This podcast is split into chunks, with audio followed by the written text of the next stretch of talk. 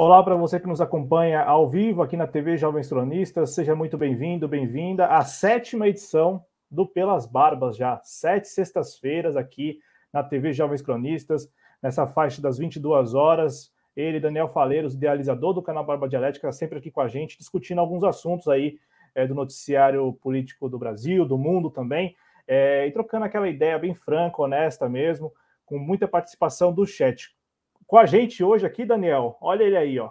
Ele está aqui com a gente. Adriano Sim. Garcia, nosso editor responsável, está aqui no Pelas Barbas pela primeira vez e espero que a gente possa seguir juntos aí né, neste programa, que é um programa muito interessante, o formato dele, uma parceria com o Daniel Faleiros. Daniel Faleiros, que é amigo aqui do Jovens Conhecidos desde 2019, então desde que a gente chegou aqui no YouTube, a gente conheceu o Daniel Faleiros e ele está aqui com a gente nesta iniciativa do Pelas Barbas. Antes de passar a palavra para o Adriano, cumprimento o Daniel. Daniel, tudo bem? Como vai? Como vão as pessoas aí? Como vão seus, seus familiares? O Joãozinho, que sempre aparece.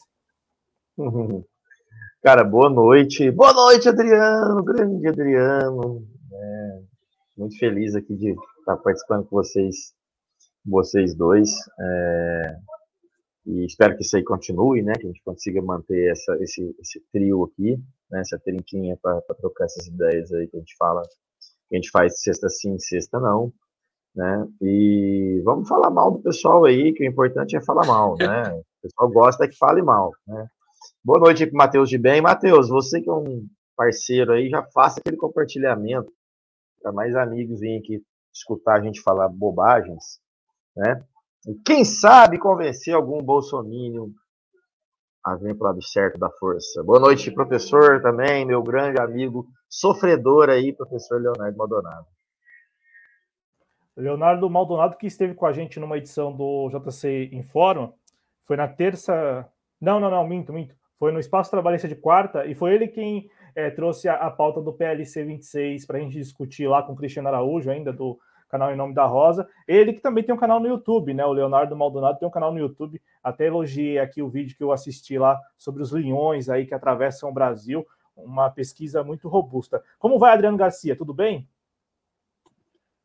Boa noite, Cláudio. Tudo bem? Tudo bem aí? Um abraço aí para o meu amigo Daniel Faleiros, lá do canal Barba Dialética, que está estabelecendo essa parceria bacana com a TV Jovens Cronistas. Uma satisfação está aqui presente no Pelas Barbas, né? É aquela história. É, é, é, uma ótima notícia estar aqui com vocês. Então, tem notícia que não é muito boa. Você eu perdi uma faixa de uma fonte de renda, mas isso gerou uma notícia muito boa, que é estar aqui no Pelas Barbas sextas-feiras à noite. Então, sempre que eu estiver em condições de participar, e serão muitas sextas-feiras, eu estarei com muita satisfação junto aqui com vocês, mas claro, é, é, quem a, a, grande palavra aqui que eu, é do Barba, né? É Daniel. A gente aqui está mais como um ouvinte do que como como uma atração, né? Uma satisfação, Barba. A gente às vezes coloca lenha, né? A gente só, só faz a tarefa de é, colocar lenha na fogueira aí. Ô, ô, Daniel, vamos começar então o programa. A gente, para essa, essa edição, a gente trouxe aí a figura do João Dória, né? É, principalmente pela sua contra-reforma administrativa, que ele conseguiu aprovar na Alesp, a Assembleia Legislativa do Estado de São Paulo, nesta semana. É, 50 votos a favor contra 29 ali dos que se opuseram à contra-reforma administrativa do João Dória. E é interessante como, desde que a, a campanha de vacinação tomou um ritmo mais acelerado, o João Dória voltou a ser aquele João Dória que todos nós conhecemos e que eu, eu, imagino que eu esteja falando aqui por todos nós, mesmo por nós três e até pelo nosso público, que a gente não caiu também nessa ladainha, nessa história muito mal contada de que o João Dória defende a ciência, de que o João Dória estaria do lado da civilização contra a barbárie. E aí, nesta semana, com esta aprovação lá na Lesp, ele com certeza vai usar isso como um trufo político, porque eu me recordo de quando ele era, ele era prefeito de São Paulo, e conseguiu aprovar contra a reforma da Previdência antes do governo federal, ele, se us, ele usou disso como um trufo político. Ele falou que, olha aí como nós estamos é, à frente do governo federal, veja como nós somos muito mais liberais do que o governo federal. A gente conseguiu aprovar aqui, ainda que ele tem, ainda que naquele período, quando ele foi prefeito, ele só conseguiu aprovar em primeiro turno, ele nem conseguiu aprovar em, é, em, nos dois turnos, né? Quem aprovou no segundo turno foi o, o Bruno Covas. É, mas mesmo assim, ele usou disso na campanha eleitoral para o governo de São Paulo em 2018, falando que ele é muito mais liberal do que qualquer outro e que ele conseguiu, por exemplo, a aprovação da contra-reforma da Previdência, coisa que o desgoverno Temer não tinha conseguido ainda na época. E aí agora ele consegue, na LESP, a aprovação da contra-reforma administrativa, e eu não duvido nada que ele também use novamente isso nas suas redes sociais e, de repente, até na campanha eleitoral, se ele for escolhido pelos filiados do PSDB para ser o candidato. Né? Falar que em São Paulo se aprovou a contra-reforma administrativa, enquanto em nível federal este tema segue emperrado lá no Congresso Nacional. Como que você vê isso, o João Dória, o João Dória, o Barba Dialética? Como que você vê isso, Daniel Faleiros? Como que você vê, como que você vê isso? Não, não, você não é João Dória, não. Como que você vê isso, né, do, do comportamento do João Dória de sempre que aprova uma medida que é de fato a, assim, uma baita contra-reforma, ele usa isso é, como se isso é, contasse a favor dele. Até às vezes conta, principalmente em setores da mídia, é, ali parte também do empresariado, o sistema financeiro adora esse tipo, de, é, esse tipo de notícia. Como que você vê isso, né, do João Dória se valer de uma contra-reforma como um trufo político e explorar isso é, como um, um, explorar isso como um elemento eleitoral, né? Como é o que ele está fazendo agora. É, é, bom, João Dória, eu sei que foi sem querer aí, um ato falho perigoso, né? É, o máximo que eu chegaria perto do João Dória é para dar um, um soco na cara dele.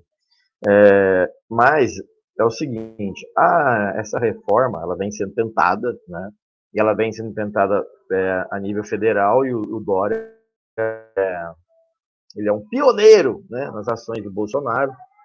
É, a questão da vacina foi puramente. Gente, está vazando muito áudio da televisão aí. Se tiver, vocês me falam que eu abaixo o volume lá, tá? É... Cara, primeiro, acho que a gente vai poder fazer talvez o próximo programa, ou o próximo, sem ser o próximo, o outro, ou seja, daqui um mês, a gente vai poder fazer um programa melhor sobre o PL 26, porque ele vai se desenrolar. Porque não vamos, vamos esquecer que essa reforma ela é do serviço público, né? ela não é do professor especificamente. A gente que é professor aqui vai sofrer esse, esses problemas é, muito mais do que outros é, oficiais, é, oficiais ó, servidores, porque a gente perde. A gente, por exemplo, o professor.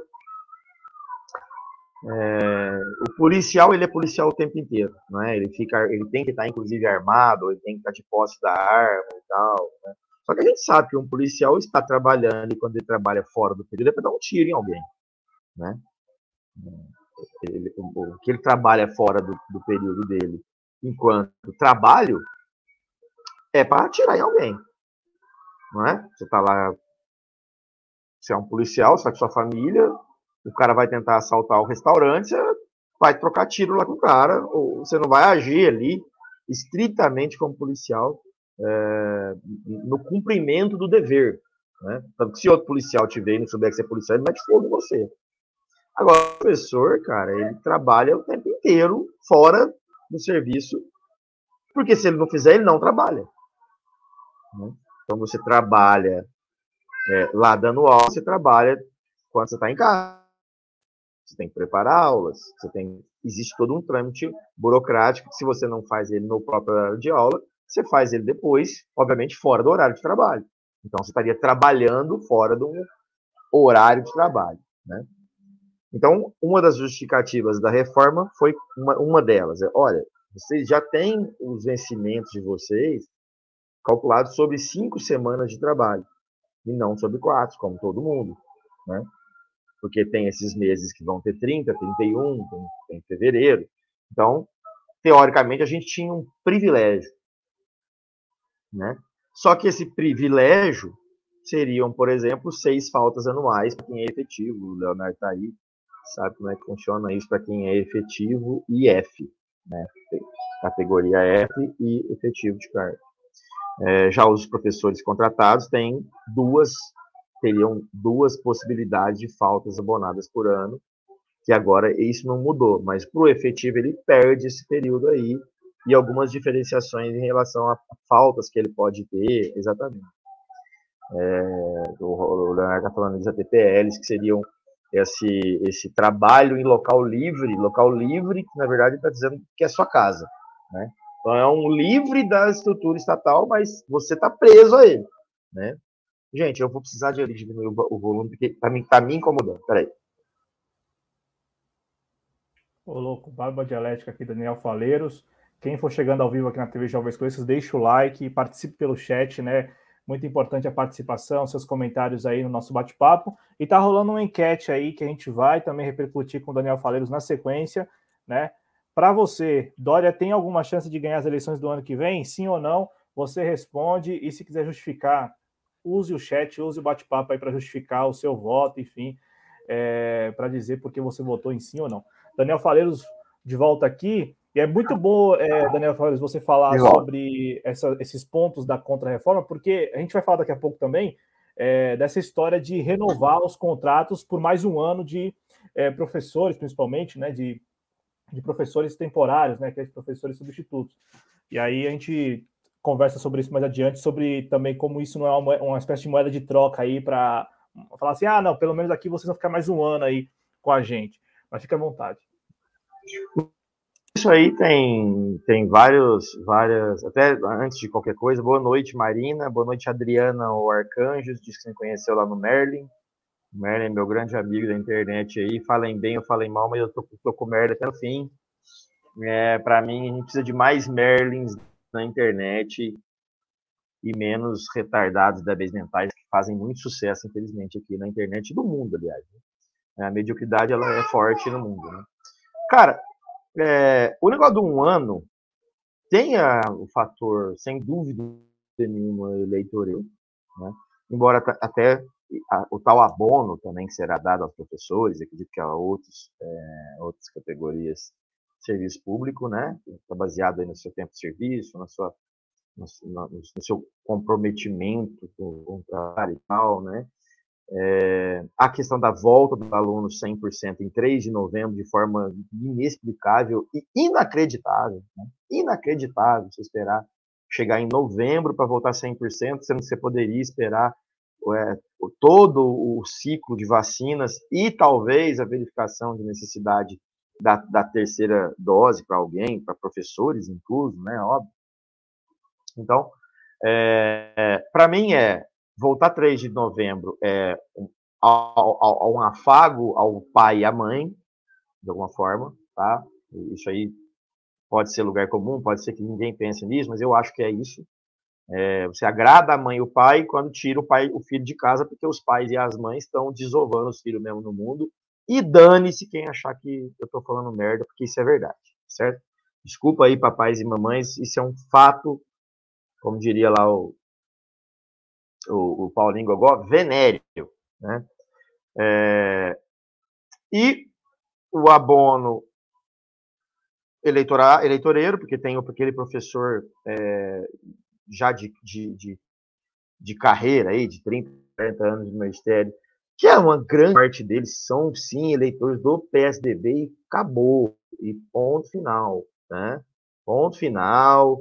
Né? Por isso que a gente não tem relevância nenhuma na internet, a gente fala as coisas meio que para nós é quase que um senso comum, mas para o mundão aí isso aqui é xingamento, né? Tem professor reaça para caralho. É, e ou reaça, ou isentão, ou ignorante, né? Então, progressista mesmo, minimamente progressista. Pelega... Tem uma pelegada talvez gente... caramba, né? Resumindo. Muito, muito, muito, muito pelego. Até tem é, pelego de tudo quanto é jeito que você pensar, né? Não tem só o pelego esquerda, não, né? Ou aquele. Existe o peleguismo de classe mesmo, aquele que o cara ele tá pouco se fudendo até para a classe dele, porque às vezes ele, até para a categoria dele, porque ele vai se aposentar dele e tal. Então, ele não vai ficar mexendo nesses vespeiros aí por preguiça pura. Então, então, então, quer dizer, jogando do lado do inimigo por sei lá o que, se é conveniência, sei lá. Eu acho que é má formação é, ideológica, né, no sentido político. Né, porque esses caras não percebem que. É... Eu vou falar uma coisa para vocês, gente. É, eu me sinto muito feliz de ter mudado de área e me tornado professor depois de mais velho, porque eu consegui, nesse caso, reunir o melhor dos mundos, no sentido de verdade mesmo, de estar é, tá muito alinhado com o pensamento atual, né, de que está acontecendo dentro da academia, dentro da, da, da universidade, está vivendo um momento político do Brasil de forma intensa, né, podendo estar tá aqui conversando, acompanhando os conteúdos de internet aqui e tal, é, e conhecer a molecada na universidade como aluno junto com eles e agora ser professor junto com eles e fazer essa análise do, do cara novo com o cara velho, sendo eu um cara velho, né? Porque teoricamente eu teria um, eu tenho um trânsito aí o pessoal que é mais velho e acabo tendo também o trânsito com o pessoal que é mais novo ou com o pessoal que está com o oxigênio no cérebro mais em dia. Então, é, é, é, lamentável, cara, que a gente aqui poderia estar falando todos os pontos do PL26 e tal, e os acontecimentos que tiveram, mas é, é, uma análise tem que ser feita de parte crítica, é o quanto o professor está alheio a isso, o quanto o professor, no sentido geral, assim, no sentido de, de massa, né, de, de, muita gente, né, é, o quanto o professor está pouco importando com isso, né, porque antigamente você tinha um certo respeito ao professor, pelo professorado e tal, pelo, pelo que ele poderia trazer e tal. Hoje o professor virou qualquer coisa, né? Vocês, é, o Leonardo está aí, não sei se o Leonardo já está passando por isso. Deve estar, tá, deve estar. Tá. Por exemplo, a gente não tem café para beber na escola.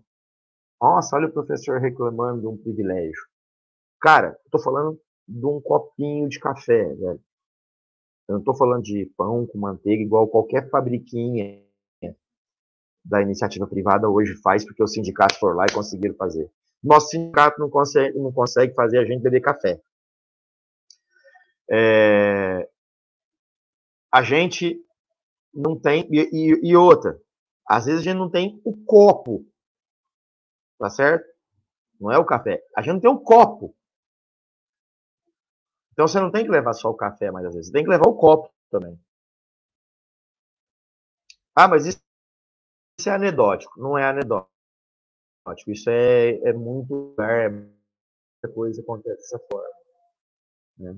Eles, o, o, primeiro projeto, a primeira tentativa da, da, da PL26 é diminuir o salário de certas categorias. Né? Então é aquela piadinha, né? Você chega pro, pro, pro efetivo e fala: Olha, agora você vai ganhar mais que o professor, ó, oh, parabéns. Aí ele fala: Mesmo? Ele mesmo. Bom, então vai aumentar meu salário. Ele fala, não, a gente vai diminuir o salário do O. Né? Então, é, lógico que. Tem uma coisa, houve... tem uma coisa que o PS. Ô, ô, Daniel, é uma coisa que o PSDB já faz falar. há um bom tempo, que é aquela velha história de nós não vamos aumentar, a gente só vai diminuir o desconto. É, eu lembro quando, quando rolou essa do, do, do bilhete único é, aqui na Prefeitura de São Paulo, ainda não, no Kassab e também naquela discussão toda das jornadas de junho lá, da, da, tarifa, aí a história era essa. Não, não, nós, nós não aumentamos, nós não reajustamos a, a tarifa, nós reduzimos o desconto. Então é, é, é, é um, é um malabarismo também, né? Ali para tentar ganhar as pessoas, né? É, é, só que, como você disse, as pessoas estão tão alheias que elas até aceitam isso como razoável. Essa, essa explicação, esse entendimento. Não, beleza, então faça isso, reduza o salário da categoria O e eu sigo ganhando o mesmo tanto que eu estou ganhando hoje.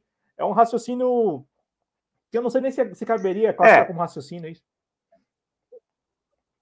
O que, o que ele não consegue pensar, e aí eu acho que é, é o que falta, e falta de, de, de formas assim medonhas, cara, é o cara pensar o seguinte, meu amigo, se o cara tá fazendo isso aí com o O, vai chegar uma hora que não tem para onde ele correr mais.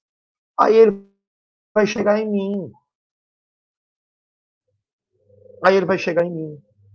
Porque não existe, esse povo não, esse, esse pessoal, e aí eu estou falando dos professores, mas de forma geral, ser humano, em especial os seres humanos aqui do, do terceiro mundo aqui, ou da América Latina, que as pessoas não pensam dialeticamente, não pensam que as contradições vão criando outras contradições e vão criando sínteses, e essas sínteses vão criando outras teses, que criam outras contrariedades, que criam outras sínteses. eles acham que as coisas simplesmente surgiram, aparecem do nada e se explicam por si só, e se não se explicam, morrem. Né? Então, é, a questão do, da estabilidade do emprego, é claro que aqui pode ter um monte de gente que vai explicar e refutar isso com tecnicalidades. Mas o fato é que isso é uma construção, isso é um, isso é um trato. Isso é um contrato, isso é dentro do contrato. A gente organiza formas de sociabilidade que faz, que faz com que vivamos, que nos relacionamos. Então, a estabilidade no emprego é uma lei. Olha, eu sou estável, não posso ser mandado embora. Meu amigo, você não pode ser mandado embora até que alguém construa alguma coisa em cima disso. Até que alguém não, na correlação de forças, veja interesse nisso. Por que, que não se mexe nas aposentadorias de, de militares? Existe uma correlação de força considerável. Por isso que eu acho que a gente tem que conversar da PL26 daqui a um mês. Porque no meio dessa história aí toda está o policial. E eu estou falando do policial de alta patente. Aquele bolsonarista apaixonado. Será que o Dória quer isso? Será que ele quer esse cara mais contra ele ainda do que já é? Tal tá desembargador, tal tá juiz. Esse cara também vai perder. Pelo menos tem que perder segundo o texto. Mas ele vai perder? Existe algo dentro da correlação de forças Estado e instituição que faça o governador tranquilamente tomar essa ação? Ou isso é uma medição de febre para ver o quanto a correlação de forças pode ser alterada ou não alterada. Né? Então, por hora, a gente está com medo. Mas como ela é abrangente a todo o serviço público, e aqui eu não estou otimista, não, tá? Estou dizendo só que é um desdobramento que a gente tem que enrolar, porque se fosse só contra o professor, beleza, fudeu. Mas não é contra o professor, é contra uma classe grande, inclusive uma classe, gente, ou, ou classes, ou subclasses, que são envolvidas com o tal estado profundo. O estado profundo é profundo, então ele, ele vai se, se imiscuir em tudo, tanto em esfera federal como municipal, estadual. Né? Então, ele já não é o mesmo texto que foi a primeira, o primeiro texto. Ele já foi seca, seco. Né? Então, mesmo com essa derrota que a gente teve, com essa briga, essa correlação de forças, que ela é muito, muito, muito variável, ela é instável, a gente precisa ver o tempo dessa coisa. Tanto que é maluco que dia 1 de novembro o professor já não pode abonar mais. Quer dizer, olha só que loucura. Quando começou o ano, o professor poderia faltar as seis vezes dele. Como é que no meio de um exercício você muda uma cláusula, uma regra, que quando o cara entrou nela lá no começo do ano, ele estava dentro dela. Como, como isso? Então, isso parece muito mais uma, uma medição de até onde eu posso ir, um teste, uma, uma, uma ameaça. Né? E claro que ela pode passar e ficar do jeito que está aí, beleza. Mas eu quero ver como que as outras categorias, inegavelmente a polícia conseguiu alcançar algum status sindical muito superior do professorado, né? Tanto que qualquer menino que entra na, na, polícia militar hoje já entra ganhando mais que um professor, né? Então esses caras conseguiram. E aí a gente vai lá no Weber e falar que esses caras realmente interessam é para manutenção da violência e não pela manutenção da, é, da ordem que o Estado liberal teoricamente teria que ter per se para além da violência né? A ordem de mercado, a ordem da, da economia fazer, é, em última instância, conseguir manter um equilíbrio social, né? Então, até o Leonardo está falando ali que eu não tenho que reclamar. Eu também não tenho, porque eu trabalho, na verdade eu tenho, mas eu trabalho em quatro escolas. Então, óbvio que dentro essas quatro escolas existem, aliás, uma coisa que tem que ficar registrado, gente, é que os, o, o, corpo de trabalho da escola, da escola para além do, do professor é muito bom. Né?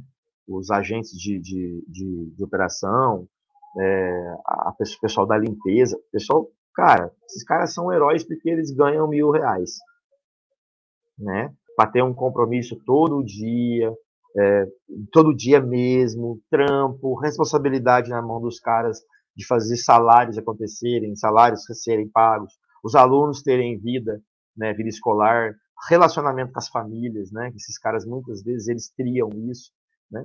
Então tem muita coisa que até inclusive não foram contemplados com a ideia do abono, né, estão lutando por isso, deveriam muito também estar inclusos nisso aí, né?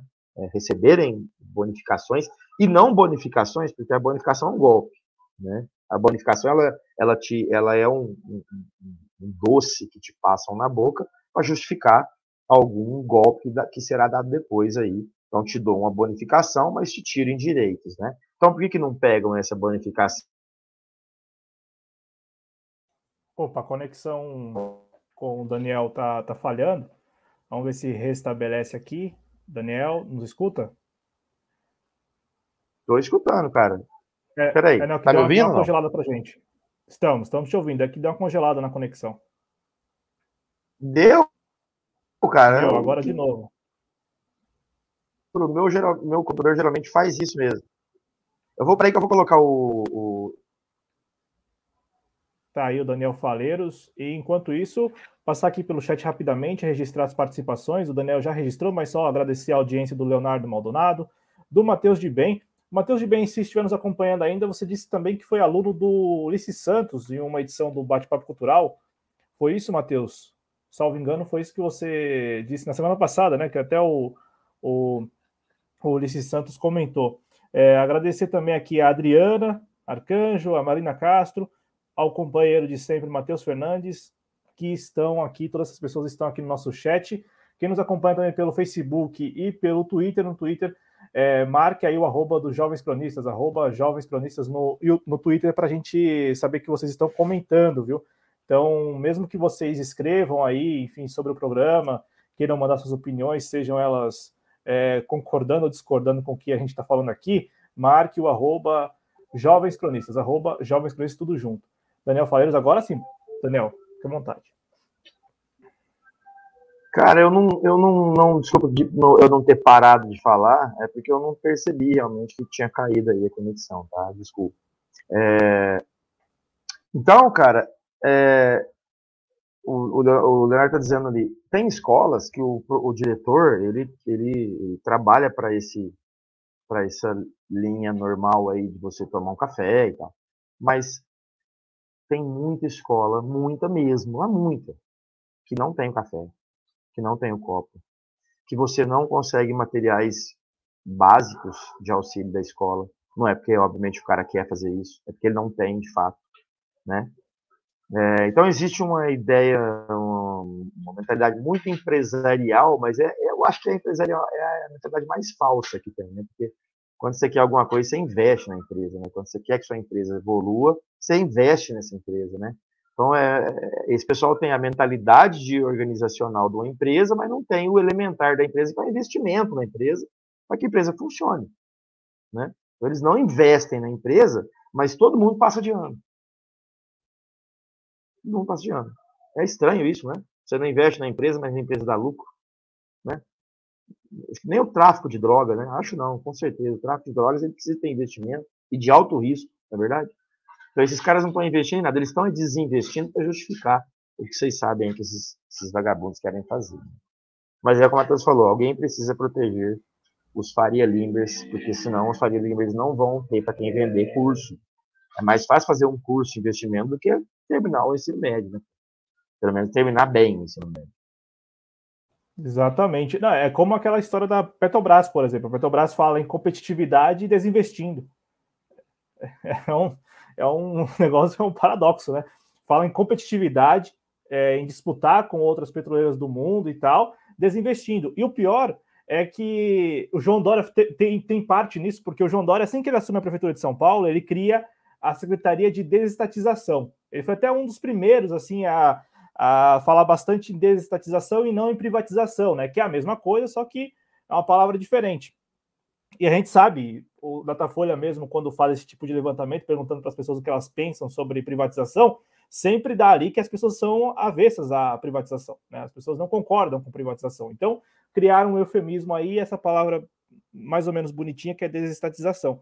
E o João Dória começou com isso. Aí, desde então, a gente tem a Petrobras, por exemplo, no próprio desgoverno federal, com o Temer e o Bolsonaro, também lá, é, suas respectivas secretarias de desestatização, né, ou de parcerias é, de programa de, ou programas de parceria, parcerias de investimentos, né, que é basicamente a mesma coisa.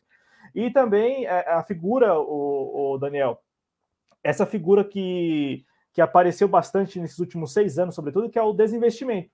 Então, as empresas, para terem competitividade, elas desinvestem. E elas pagam funcionários para elaborar projetos para desinvestir, como é o caso da Petrobras mesmo, notório caso da Petrobras, né, que tem lá uma seção, um departamento todo, é, que, que elaborou o programa de desinvestimento da Petrobras. Então, é, são os paradoxos do nosso tempo, né? O que eu queria, para a gente até arrematar um pouco dessa parte da, do PLC, foi um negócio bacana que você falou de esperar um tempo, né? Para ver a reação também de outros servidores, de outras categorias. Mas, por exemplo, o Daniel, é, o Daniel nos escuta, que também congelou para você, Adriano? Porque aí talvez a imagem do, Cara, eu percebi que tá tendo essas quedas, mas eu não paro de escutar. E quando você fala, me escuta e corta. Mas eu escutei tudo que você está falando. Ah, não. Perfeito, então. É, eu ia só passar a palavra para você, é, perguntando também sobre esse negócio de avaliação. É um negócio muito presente na contrarreforma administrativa do governo federal, esse negócio de avaliação, de avaliar o servidor, e de repente, e dependendo da avaliação, ele até ser exonerado, perder o direito à estabilidade, por exemplo, como é a, como era a ideia inicial do Paulo Guedes. E aí, aqui em São Paulo, também mais ou menos esse sistema de avaliação. Que, que você pensa disso? O governo do estado, na, numa matéria, num release que ele publicou lá no site, diz que isso é, é bom para todos. Inclusive, isso representaria uma valorização da carreira dos profissionais da, da educação. É, o que, que você pensa desse tipo de avaliação aí, né? É, avaliar o servidor e, e condicionar o, a, a, permanência dele na, é, no cargo e tal a essas avaliações? Cara, eu acho, é, eu até falei disso aqui antes, que é o seguinte. Só um minutinho. Claro, claro. É, é uma questão, cara. Veja bem, ó. Eu até falei que a pessoa precisa acreditar que o, a estabilidade ela é um contrato, ela é um acordo, né? Não existiu lá, surgiu, sei lá, um, um evento metafísico que fez as pessoas contratarem entre si que alguém, mediante uma prova, fica imune à, à, à, demissão. Isso foi um acordo, isso foi, um, isso foi uma constatação construída. Verificou-se que era assim, que deveria ser assim, que você criar um relacionamento é, de confiança, de fé pública, e por isso você deve dar para o cara uma tranquilidade, etc. Né? Mas isso aí é construção, então pode ser desconstruído aí. Isso aí é um, um início de desconstrução. Boa noite aí para o professor Ulisses, que falou boa noite ali para a gente. É, então, acho que é, a avaliação, olha, isso aqui é um negócio muito, muito, muito espinhento para um professor falar, né? Aliás, principalmente para um comunista falar. Mas eu tenho, eu não posso ser é, contraditório. Né? Eu falei agora mesmo que os professores estão perdidos na, na, na história aí. Né? Muitos por ignorância, muitos por, por comodidade, muitos por canalice mesmo, muitos por serem bolsominions mesmo, ou bolsonaristas mesmo. Tal. Então, eu ser dadas condições de trabalho que não são dadas, né? então fique registrado que não são dadas. Se você fizer a sua parte enquanto contratador, né? E o que uma empresa privada vai fazer? Se a gente está falando de uma lógica de empresas privadas que esses caras é, querem ver a coisa. O que, que o patrão faz? Ele dá condição para o cara e faz uma, uma um, um, uma avaliação baseada no que é dado para o cara e o cara retorna. Né? Então, olha, você tem aqui nessa sessão aqui o sujeito que corta junto com você aqui o material, esse cara corta 100 peças por hora dentro das mesmas condições que dado para você e você corta 68. Por que, que esse cara está cortando 100, você está cortando 68, sendo que a média aí é 95, 100. Então você precisa ser cobrado no 68. Isso aí, por favor, isso tem que ser considerado. O problema é que esse cara está dando uma faquinha de um estilete de, de, de, de, dois reais para o cara que corta 68 e tá dando lá uma, uma YAG comando para o cara cortar a faca de lá. Tá dando corte a laser para o cara, tá dando uma CNC para o cara cortar. Né? Que é o caso, por exemplo, do juiz. Né? Então, como é que você vai pegar um juiz que ganha auxílio sei lá o que, auxílio sei lá, não sei o que lá, o cara tem auxílio moradia, auxílio paletó, auxílio não sei o que lá, segurança, 100 mil pontos, acúmulo de cargo, acúmulo de cargo. Né, e um professor que não pode ter dois cargos. Pode ter dois, mas em situações é, específicas. Não é qualquer professor consegue ter dois contratos. Então, você não pode fazer esse tipo de, de avaliação sendo que você não, não é isonômico né, na estrutura. Né? Mas quanto à avaliação per se, eu não sou contra, não. Eu não sou contra, não. Ué, se eu, se, eu, se eu acredito no meu trabalho, qual é o problema? Agora, o problema é as condições que estão se dando isso. É, em que condições você está propondo a avaliação e em que bases, né, é, em que bases, digamos, materiais você está justificando, né, está justificando essa avaliação. As bases materiais dadas são é, insuficientes para que a gente faça até, de fato, um, um, um, processo de avaliação justo, né? Porque você vai ter pessoas que vão sofrer mais os efeitos dessa pouca estrutura para desenvolvimento do seu trabalho. E também os avaliadores, né, o Barba? Eu não sei o que, que, você pensa, mas quem é que avalia nesse caso? Porque eu lembro que quando eu estava cursando o ensino médio, sempre rolava aquilo de é, da diretoria de ensino, no caso, é, convocar os diretores da região, diretores escolares, para definir ali diretrizes para garantir no final do ano a bonificação desses representantes da diretoria e também dos diretores, mas nem sempre chegava lá no professor.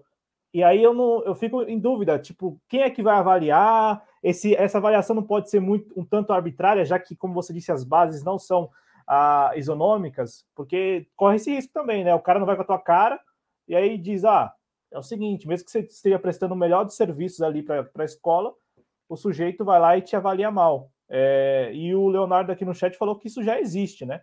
Seria o programa de ensino integral, onde você é avaliado pelos seus pares, alunos e gestão escolar. Então, Bárbara, falar um pouquinho também dessa arbitrariedade que talvez já até exista, não sei se já existe, mas eu, eu, me recordo disso no ensino médio, essas conversas do tipo, olha, vamos garantir aí que a escola não, não vá tão mal, porque o diretor precisa garantir, além da própria bonificação dele enquanto é, profissional, servidor e tal, garantir também que a escola recebesse ali um pouquinho mais de recurso e tal. Essa disputa que existe entre as escolas, entre os próprios diretores, esse funcionamento já atual, antes mesmo da, da, da do PL vir a, a, ser sancionado.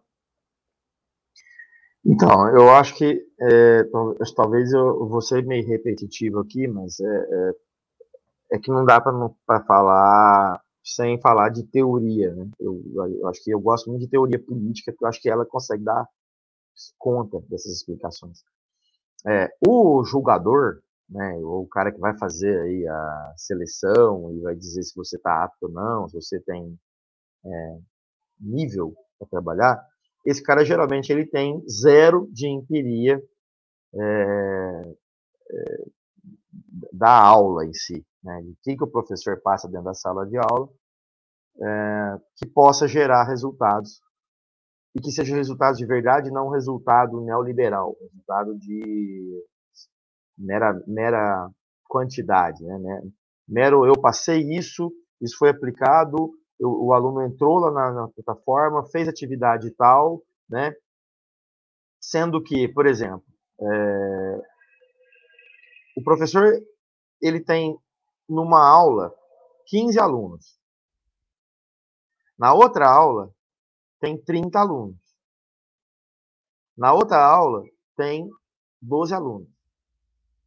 Se você está trabalhando com conteúdo, como é que você vai fazer que os 15 que foram a mais na outra aula absorvam o mesmo conteúdo daqueles anteriores, 15, e que os 12 que vieram depois, se é metade dos 15 e metade dos outros 15, e se todo esse, esse corpo de alunos aprenderam conteúdo de forma que você possa aplicar o outro conteúdo.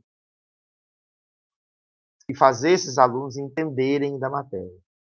Como é que você pode. Olha, olha o quanto isso é subjetivo, para que você julgue isso de forma simplesmente é bom, é ruim, é, é, é, atendeu ou não atendeu, seguiu o currículo, não seguiu o currículo. Porque eu, por exemplo, sou preocupado, e eu tenho certeza que a maioria dos professores aí de 40 anos de idade, 45, é, que estão ah, mais recentemente na escola, são preocupados de fato com o conteúdo aplicado e com o desenvolvimento dele. Né? Então, vou dar um exemplo.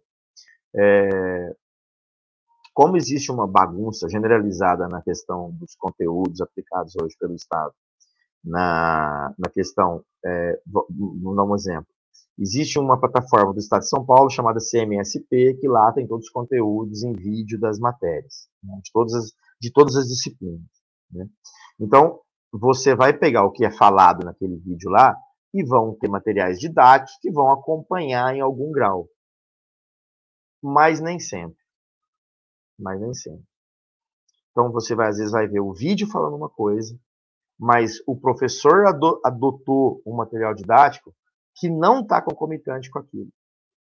Então, como é que você faz? Porque está lá um parâmetro, que é o próprio vídeo é, da plataforma. E você tem um material didático, que é um outro parâmetro. Como é que o professor lida com isso? Então, por exemplo, vou dar um exemplo que eu me lembro bem. bem. Tem uma matéria chamada, que, que se fala em filosofia, de, de, de, uma ideia de um filósofo chamado Michel Serret, de contrato natural. Tá? Que ele, a ideia mais ou menos é que a gente tem o contrato social e que é, seria necessário, segundo ele, que a gente fizesse um contrato onde se abarcasse todos os tipos, os tipos de vida é, e não só a vida humana. Né? Então ele coloca uma outra visão filosófica sobre como é que a gente lida com a vida para além do humano em si e entende que a vida humana depende da, de, de, de, situações inumanas, né? Por exemplo, a natureza, os animais, como é que a gente lida com, com a terra, enfim, né? E lá no começo dessa matéria está falando assim, no capítulo anterior a gente viu sobre as, as, teoria do, as teorias do contrato social e o contratualismo. Tá, aí você vai perguntar para o aluno, nenhum viu o contratualismo na, vila, na, na, na, na lição anterior. Porque muitas vezes o professor passou um outro conteúdo para correr dessa bagunça e ele se sentir. É... Sim, até. É, depois eu vou falar disso que o, que o Ulisses falou, que eu acho interessante. É, então, vejam que existe um monte de subjetividades nisso daí, que para o professor bem intencionado, pode significar uma demissão. Porque ele vai querer o quê? Correr atrás do. do então, ah, então tá. Então, nessa situação que eu falei, o que, que eu fiz? Eu fui lá, sentei no meu computador e fiz uma aula de mais ou menos 35 minutos, ou seja, praticamente uma aula mesmo inteira no Estado, de contratualismo mastigado. Explicando basicamente qual é a ideia do contrato social, quando que ela surge, por que, que o Thomas Hobbes teve aquele pensamento é, naquele momento histórico, dentro de um recorte temporal e geográfico, por que, que ele chegou naquele pensamento de proposição de normas ou de regras para a sociedade. O que, que ensejou o Thomas Hobbes fazer isso? Depois, o que, que ensejou o John Locke? E o que, que ensejou, por último, o Jean-Jacques Rousseau. E aí partir para isso e falando sobre contrato natural, né, que é interessante o assunto. Então, quer dizer, tudo isso aqui está em uma página, não, em duas páginas do livro. E tem um monte de figurinha e um monte de textos simplesmente aleatórios para dar no ar a ideia para o aluno. A gente está falando de pessoas que não sabem o que, que é Estado, qual a diferença do Estado do Brasil com o Estado de São Paulo. Não sabe o que é uma Constituição Federal. Nunca ouviram falar em Thomas Hobbes na vida deles. Nunca. Nunca. Então, o que, que, é isso? Como é que, como é que você julga alguém? Como é que você faz a avaliação de alguém onde ele está num meio que ele não tem nem condições estruturais, não físicas, tá? Estrutura física você tem. Você tem computador, você tem internet hoje em muitas escolas. Mas o que, que adianta você ter isso, sendo que você não tem lá na escola de base, educação de base, o elementar da alfabetização, por exemplo? As pessoas não sabem quando usam Z, que infeliz é com Z. Aí como é que você para a aula nessa hora e fala, meu amigo, escreve direito. É, inclusive, é, o, o Ulisses está falando, estão falando desse negócio da BNCC.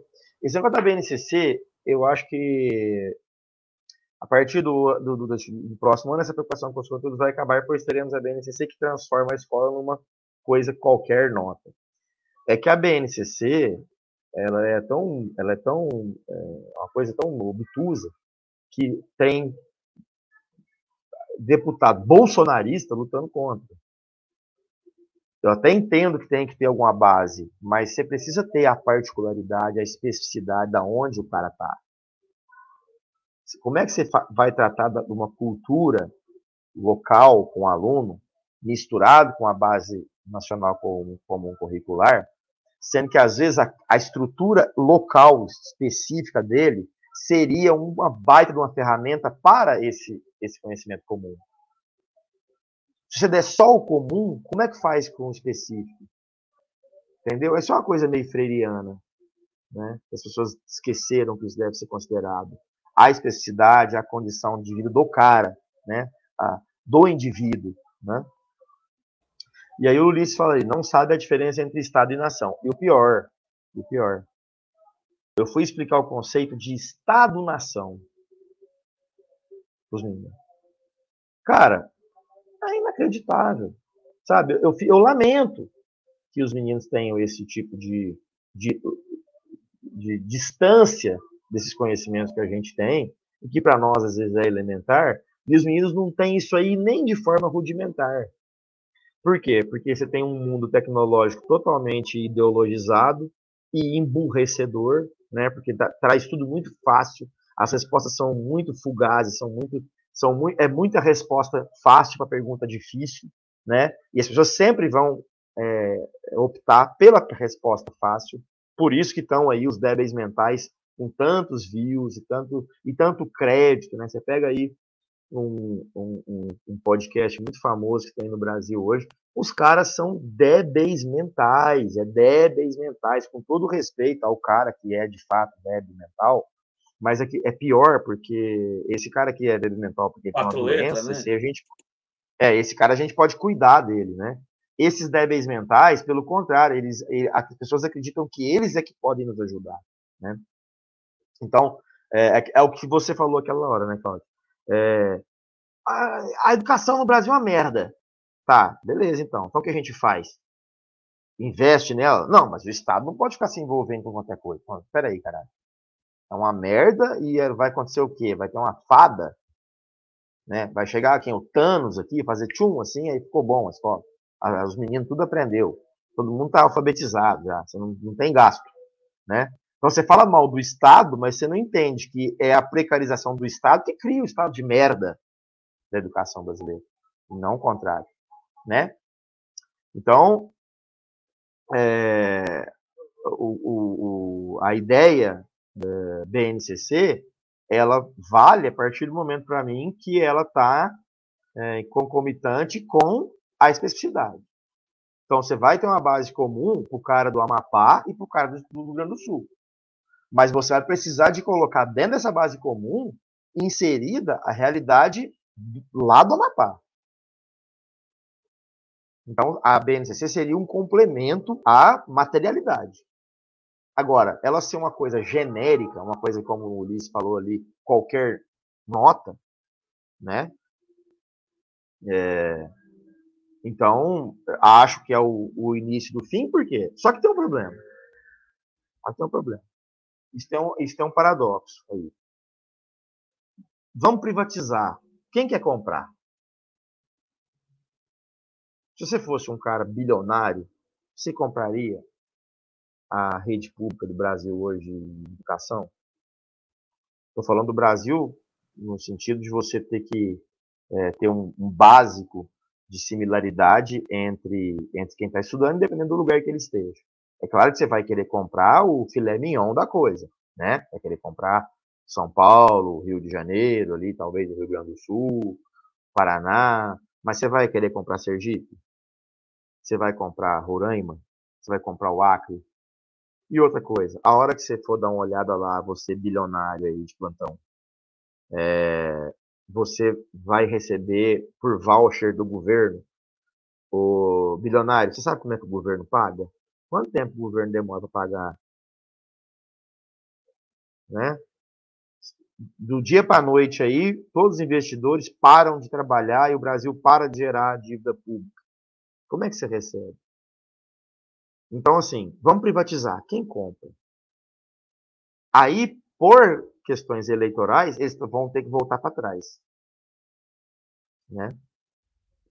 Sem contar que abre-se de conteúdo, abre-se mão de conteúdos, é, mas abre-se mão de conteúdos, mas conteúdos são e continuarão sendo cobrados em provas a posterior, a posteriori como Enem vestibular. Então, é essas perguntas aí, cara, quem souber elas e conseguir convencer os caras do contrário, vai ter um sucesso, né? Porque se você tira o conteúdo, depois você cobra o conteúdo, é obviamente que você quer que esse cara se foda. Quer que ele se foda. Você quer incutir na pessoa a ideia de que ela não é capaz. Então, eu que queria ser médico, agora vou me contentar com ser, é, sei lá, ser... Atendente no McDonald's. Atendente no McDonald's, montador de móveis, com todo o respeito a essas funções, é óbvio. Mas você tira um potencial material que a pessoa tinha por causa de ideologia, e não por causa de realidade palpável.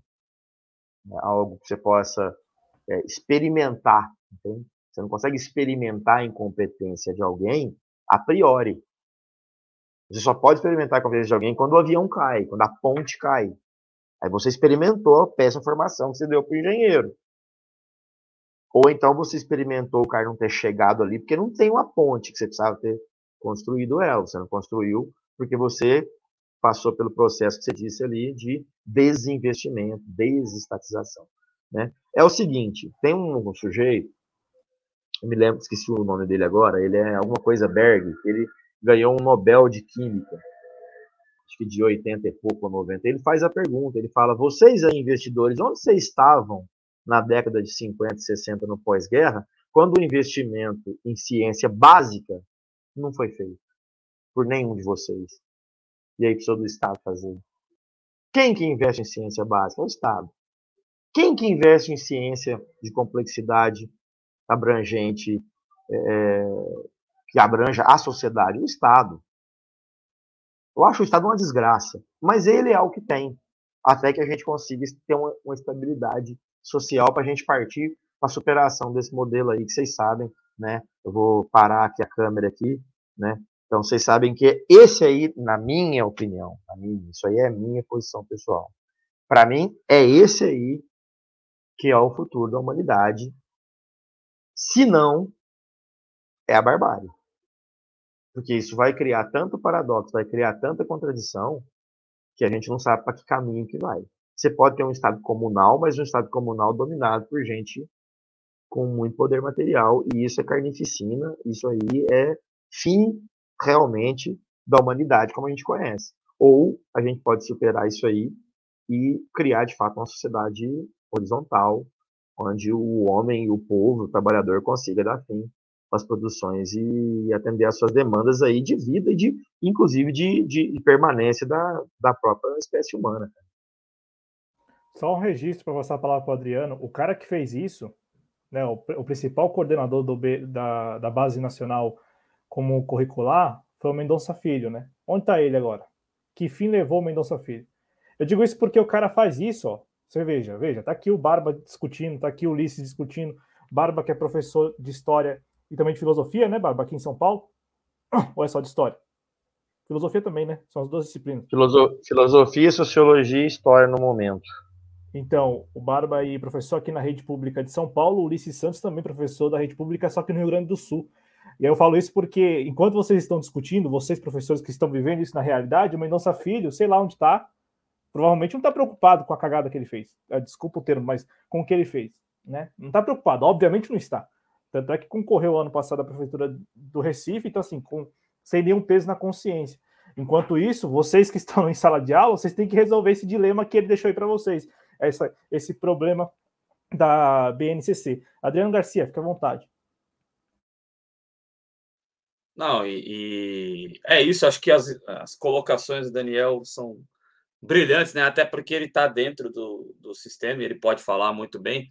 Só queria fazer algumas observações aqui. É, o Ulisses Santos, muito feliz nos comentários dele, e pinta um cenário que tanto o, o, Barba como o próprio Ulisses Santos, dois professores da rede pública, que são professores, como o próprio Barba falou, que são interessados é, é, em dar algo ao aluno, e é muito preocupante realmente, porque da maneira com que a base nacional comum curricular foi desenhada, realmente esse aluno da rede pública vai sair despreparado, e aí você tem, Cláudio Porto e Barba, aquele efeito que é o reverso daquele incômodo né, que o pessoal da classe média tinha com o, a, o filho da empregada, a filha da empregada ingressando na faculdade, porque ele não vai ter subsídios para ingressar na faculdade e ele vai pagar etapa, ele vai pagar um cursinho,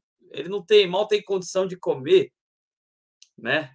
Ele vai pagar um cursinho para se preparar para que também não sei se vai continuar, mas se preparar para um ENEM, se preparar para um vestibular né, de uma grande universidade, uma PUC, de uma universidade católica no Rio Grande do Sul, por exemplo, enfim, por aí vai. Ele não vai ter condições de, de fazer isso, né? Essa é uma observação que a gente olha eh, de forma muito preocupante aí trazida pelo Ulisses concordo com o Matheus, é, não é que está longe de ser questão de desempenho, pelo contrário, se transveste de desempenho para fazer com que amplie-se a precarização e amplie-se é, é, essa, essa, dificuldade que o professor tem. E o, e o Cláudio citou uma situação que ele viu enquanto estudante. Eu vi, além da situação que o Cláudio observou, uma situação que, que foi trazida aqui pelo Leonardo Maldonado. Eu vi, eu conversava com professoras, principalmente, né, é, jovens, que eram professoras substitutas na época. Na época, eu sou um pouquinho, eu sou quase da idade do Barba, ou não, não sei se. É, eu sou de 87. Então é o, é o seguinte. Ih, é, moleque, moleque, sai moleque. Garo... Ah, ganhei a noite agora, ganhei a noite. É, é, eu via, na época chamava de professor eventual, né? Eu via muitas vezes essa situação que o Leonardo Maldonado trouxe acontecer, essa separação que existia, e a gente conversava com essas professoras mais jovens, né, Cláudio? E a gente via essa situação acontecer e, e, e, era fruto, e era e o resultado disso era um sentimento de desvalorização. E o Cláudio dá risada, né? É, mas, enfim, era um sentimento de desvalorização, de uma chateação grande por perceber essa separação. Eu estudei numa escola é, do extremo da periferia de São Paulo e existia essa situação. Será que essa situação não existe? É, é, a tendência é ela ser ampliada em escolas públicas, mas de regiões um, um pouco mais fora do, do, do, cerne do que é a periferia, entendeu? Acho que acho que essas as observações que eu gostaria de fazer diante dessa conversa que a gente teve até agora, é, Barba e Cláudio. Mas, o Adriano, também tem uma coisa que o, que o Leonardo trouxe na live de quarta-feira, o Leonardo Maldonado no chat, que tá rolando tipo uma inversão já, tem muito mais, tem muito mais não, tem pelo menos 54% do efetivo já seria temporário. Então, assim, tá, tá rolando esse processo também de inversão, quase não tem mais ninguém efetivo, vai, vai ficando poucos. Exatamente, e, e isso aí que você falou, Adriano, é, até hoje, professor eventual, né? É a, é a categoria V, só para vocês saberem quem porventura não, não saiba. E o Matheus falou da questão da fetiche por desempenho. Olha, não, óbvio que o Matheus está certíssimo, mas o fetiche é o fetiche é por relatório, tá? Se é que me entendem, é por resultado apresentado, tá bom? De maneira quantitativa, não é desempenho. Eu preciso da melhor forma falar assim, olha, existe uma plataforma, olha, existe uma estrutura, olha, existe condições do aluno fazer as coisas e esse aluno não faz porque ou ele não quer, ou o pai não ajudou, ou o professor não ensinou direito, mas o fato é que com todos esses problemas, a gente no final ainda consegue avançar com esses meninos e eles conseguir é, é, passar para o próximo ano aí e terminar os seus estudos e todo mundo conseguir seus diplomas de ensino médio e ó, e parará, e vote em mim e tal. Entendeu? Porque a verdade é assim, o, a tesão é com esse relatório final. Agora, o processo que você fez para construir isso aí, caguei. Caguei, não importa. Certo? Então, é esse o problema aí que, que a gente enfrenta. Né? Você vê todo mundo passando de ano, mas você vê alunos no meio do, do exercício, por exemplo, do segundo ano do ensino médio, sendo avançado a chute o terceiro ano, através de um processo de uma provinha sem vergonha, né, que passa o cara de ano no meio do ano para lá, por, uma, por razões, da, acho que acho que espúrias, porque eu não consigo imaginar o porquê que tem isso aí, né, que ninguém consegue explicar, e foda-se esse moleque a hora que ele pegar o, o diploma do terceiro ano lá e for para o mercado de trabalho. Dane-se ele. A vergonha que ele vai passar. Ah, você terminou o ensino médio? Beleza, então faz pra mim isso aqui, ó. Aí é uma coisa lá de nono ano, o moleque não sabe fazer. Não, alfabetização. Aí, aí o que, que vai acontecer com esse moleque? Ele vai perder o emprego? Não. Ele vai para um outro cargo lá para ganhar salário mínimo mesmo, salário mínimo, ad eterno, certo? Com a ilusão de que está empregado. Ele vai ou trabalhar no, vai... no telemarketing. É, ou ele vai virar reserva, né, para justificar baixa de salário para outras categorias. Né? Então, assim, é, todo, tudo isso aí é um negócio muito bem pensado, gente. Agora, vou ser redundante. Isso tem uma causa. Isso tem, é, sem querer ser teleológico aqui, né, achando já o fim da coisa, o fim eu não acho, mas eu acho o começo disso, a base disso aí tudo. Sistema capitalista é o sistema capitalista que faz isso.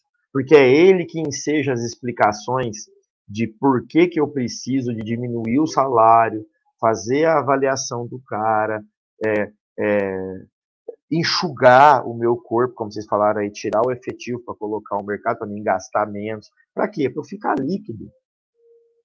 Para eu ter um mercado, para eu ter um estado líquido para justificar um investimento nesse mercado, investimento que vem para interesses muito específicos, muito pequenos, que não é para o grosso da população. Entendeu? Aí é porque o investimento está ligado aqui a um sistema, e esse sistema chama capitalismo. Tá? Não se iludam, não se iludam. Pode parecer papo de comunista maluco? Pode. Em algum grau pode ser? Pode. Mas que a realidade está pautada sobre essas bases aqui, é. É assim que funciona. Porque qual a razão, qual a razão do governo do Estado se preocupar com a quantidade de pessoas que passam de ano e não com a qualidade da pessoa que ele põe no mercado de trabalho?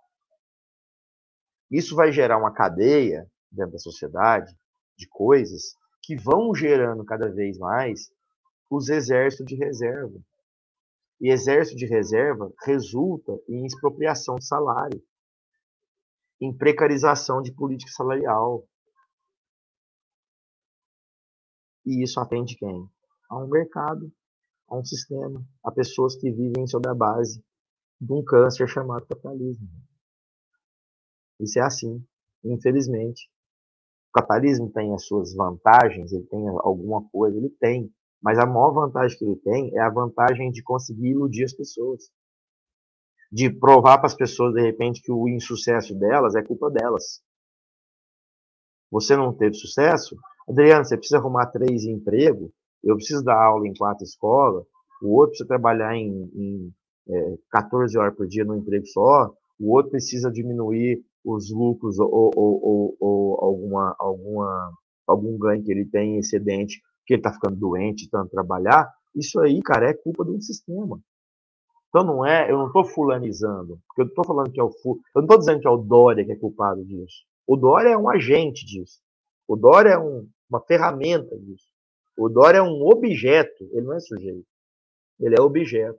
O problema é que ele tem dentro de um mundo alienado, um mundo onde importa são as coisas e não as pessoas, ele tem o poder de resolver sobre a vida de iguais, tratando esses iguais como diferentes, onde ele está acima, onde a estrutura vertical do capitalismo impossibilita que a gente consiga ter nossa voz ouvida aqui em pautas totalmente coerentes e plausíveis e necessárias para a nossa vida e da sociedade. Tem gente no Brasil que não está conseguindo mais comprar 10 reais de comida por dia em média. Isso aí não está ligado? Não existe uma ligação umbilical disso aí? Sim, existe, totalmente umbilical. Não, exatamente. E tem gente aí que é, fica preso, é levado, né, preso porque furtou miojo, suco tangue, 21, 21 reais e 60 centavos em produtos ali que estava sendo levado para alimentar os filhos, cinco filhos. E tem gente que fica preso por isso, tem gente que recorre à justiça, a justiça mantém preso, como aconteceu recentemente aqui em São Paulo. O Daniel Faleiros, este comunista, você, o que, que você pensa do João Dória como candidato à presidência da República? Ele está disputando as prévias do PSDB. Nesta semana participou de um debate lá no Ninho, assim, que eles sentem muita vontade, né? Pô, ir lá na sede da Globo no Rio de Janeiro é, é como é como ir em casa, né? Como tá em casa. Os caras se tiram muita vontade. Só não, não é mais você... a casa dele do que a Band, né? Porque na Band a casa é que a Band é exatamente, né? É que a Band já fica em São Paulo, né? Aí já aí tem casa mesmo, né? Mas seria ali a casa de praia, né? É, lá no Rio de Janeiro, lá no Jardim Botânico, ali naquela região.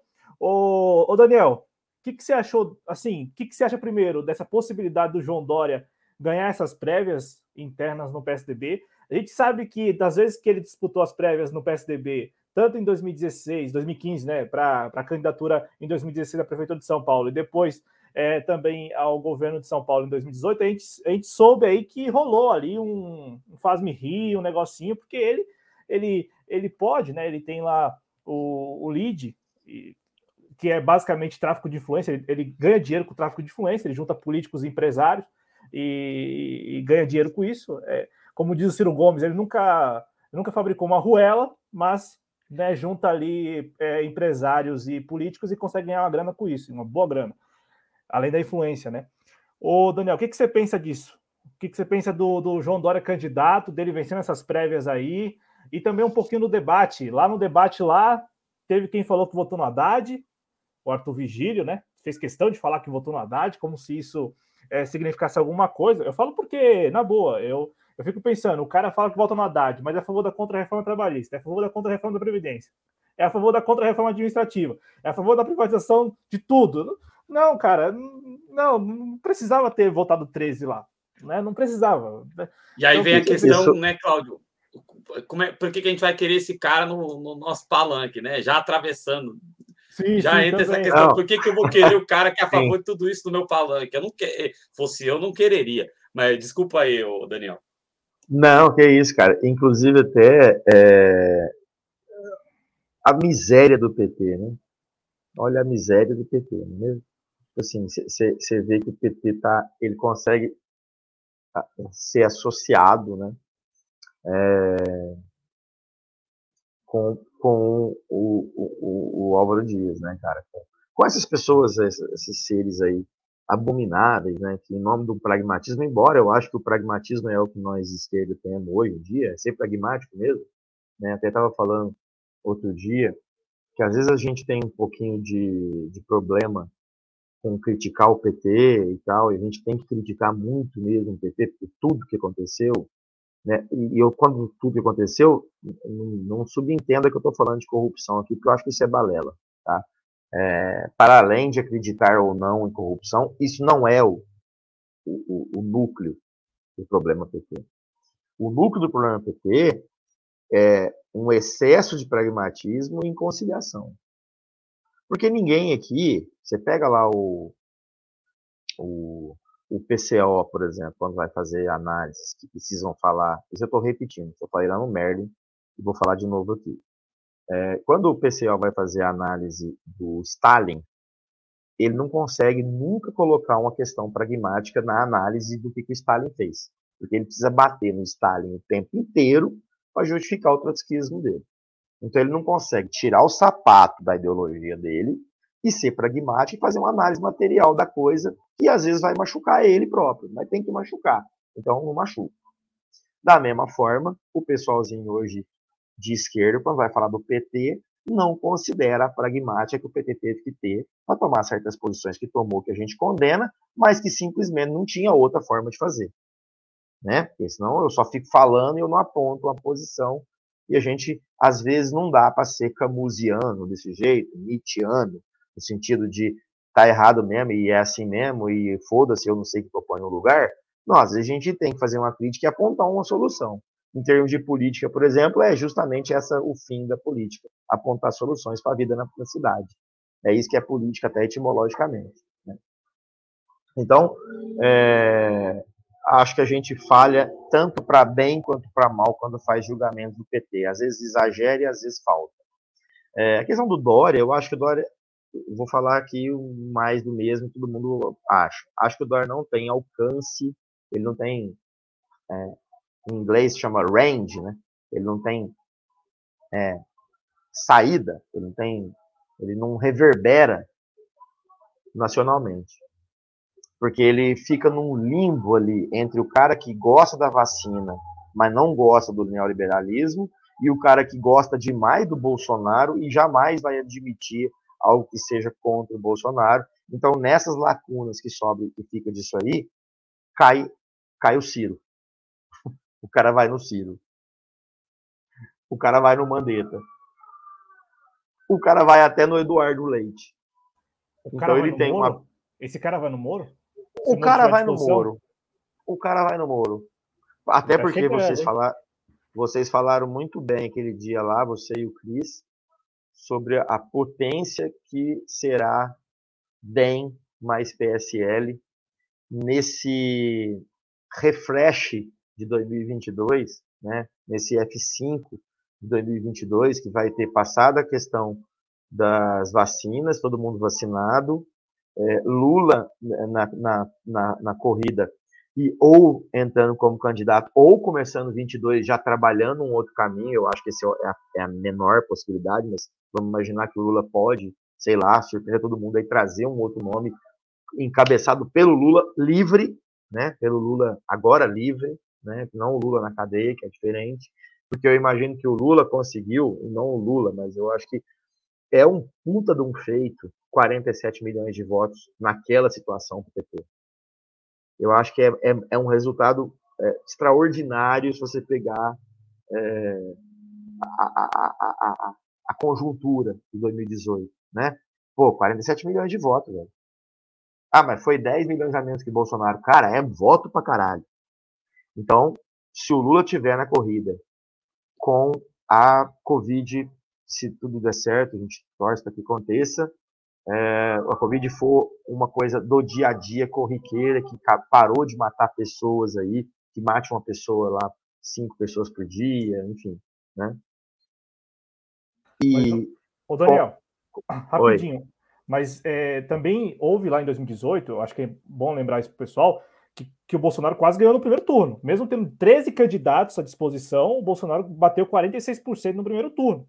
É, então, assim, é, porque isso aconteceu quase que Sim. de cara com 13 Sim. candidatos à disposição, o maior número de presidenciáveis desde 89. Você vê que coisa interessante. Ao ponto que tem ele ganhando quase no primeiro turno, tem o Haddad fazendo 47 milhões no segundo turno. Então, quer dizer, são coisas muito loucas dentro de uma, de uma, de uma, de uma eleição. Porque se você imagina o primeiro turno quase ganho e depois você é, é, como é que fala? Você spread, você. É, é, como é que fala? Eu, eu, lembro da merda do termo em inglês e não lembro do negócio em português. com a, os votos todos pulverizados, né? Em vez do, do Bolsonaro ter a mesma proporção de, de votos pulverizados no final e dar um, uma surra no Haddad, eu acho que o Haddad fez uma puta uma votação. Grande Ronaldo Brito, acho que está lá na Alemanha, não é isso? Um abraço aí, Ronaldo Brito. E, uma, é, então, assim, uma votação, ô Barba, sem contar muito votação. com o reduto eleitoral dele, que é São Paulo. Exatamente. Uma puta de uma votação perder em São Paulo. Né? Então, é. Perdendo em São Paulo. Eu, eu não estou descredenciando o Haddad, eu acho que ele é até um político de futuro, mas temos que dar sim. o crédito eu, eu, eu acho Eu acho o Haddad, sim, sim, acho que a figura do, do, do Lula, é, o, que, o que eu acho, gente, que assim, é, vai, vamos, vamos pensar. Eu acho que é, eu acho que é ruim, eu acho que é ruim. Eu acho que, que no fim das contas é ruim. Porque se a gente achar isso bom, a gente vira bolsonarista. Porque a gente personifica. Eu, tô, eu não estou fazendo crítica aqui, dizendo que a gente não tem que considerar é, pragmaticamente e materialmente a, a, a, potência política que o Lula é. Né? Mas eu acho que isso é ruim, porque é, até quando a gente vai precisar criar esse tipo de referência à pessoa? Por que a gente não está ligado mais à realidade, né, que determina, né, é, o que a gente vai pensar? E não uma pessoa através da, da simbologia dela ou que ela representa enquanto é, baluarte de uma coisa, né? E aí eu entendo que a pessoa às vezes personifica uma ideia, cara. Porque tem que ter um grau de idealismo uma coisa, né? Nem tudo é materialidade. A materialidade é lógico é ela que vai determinar o andamento e a construção das ideias, né? Mas é a materialidade que tem que fazer isso aí, não é uma pessoa. Então, por mais que eu tenha votado no, no presidente Lula, e, e, realmente acho que o Lula é, vou parafrasear aqui, é o Hélio Costa, né? O, o saudoso Hélio Costa, é, o Lula é o maior fenômeno político do Brasil dos últimos 100 anos.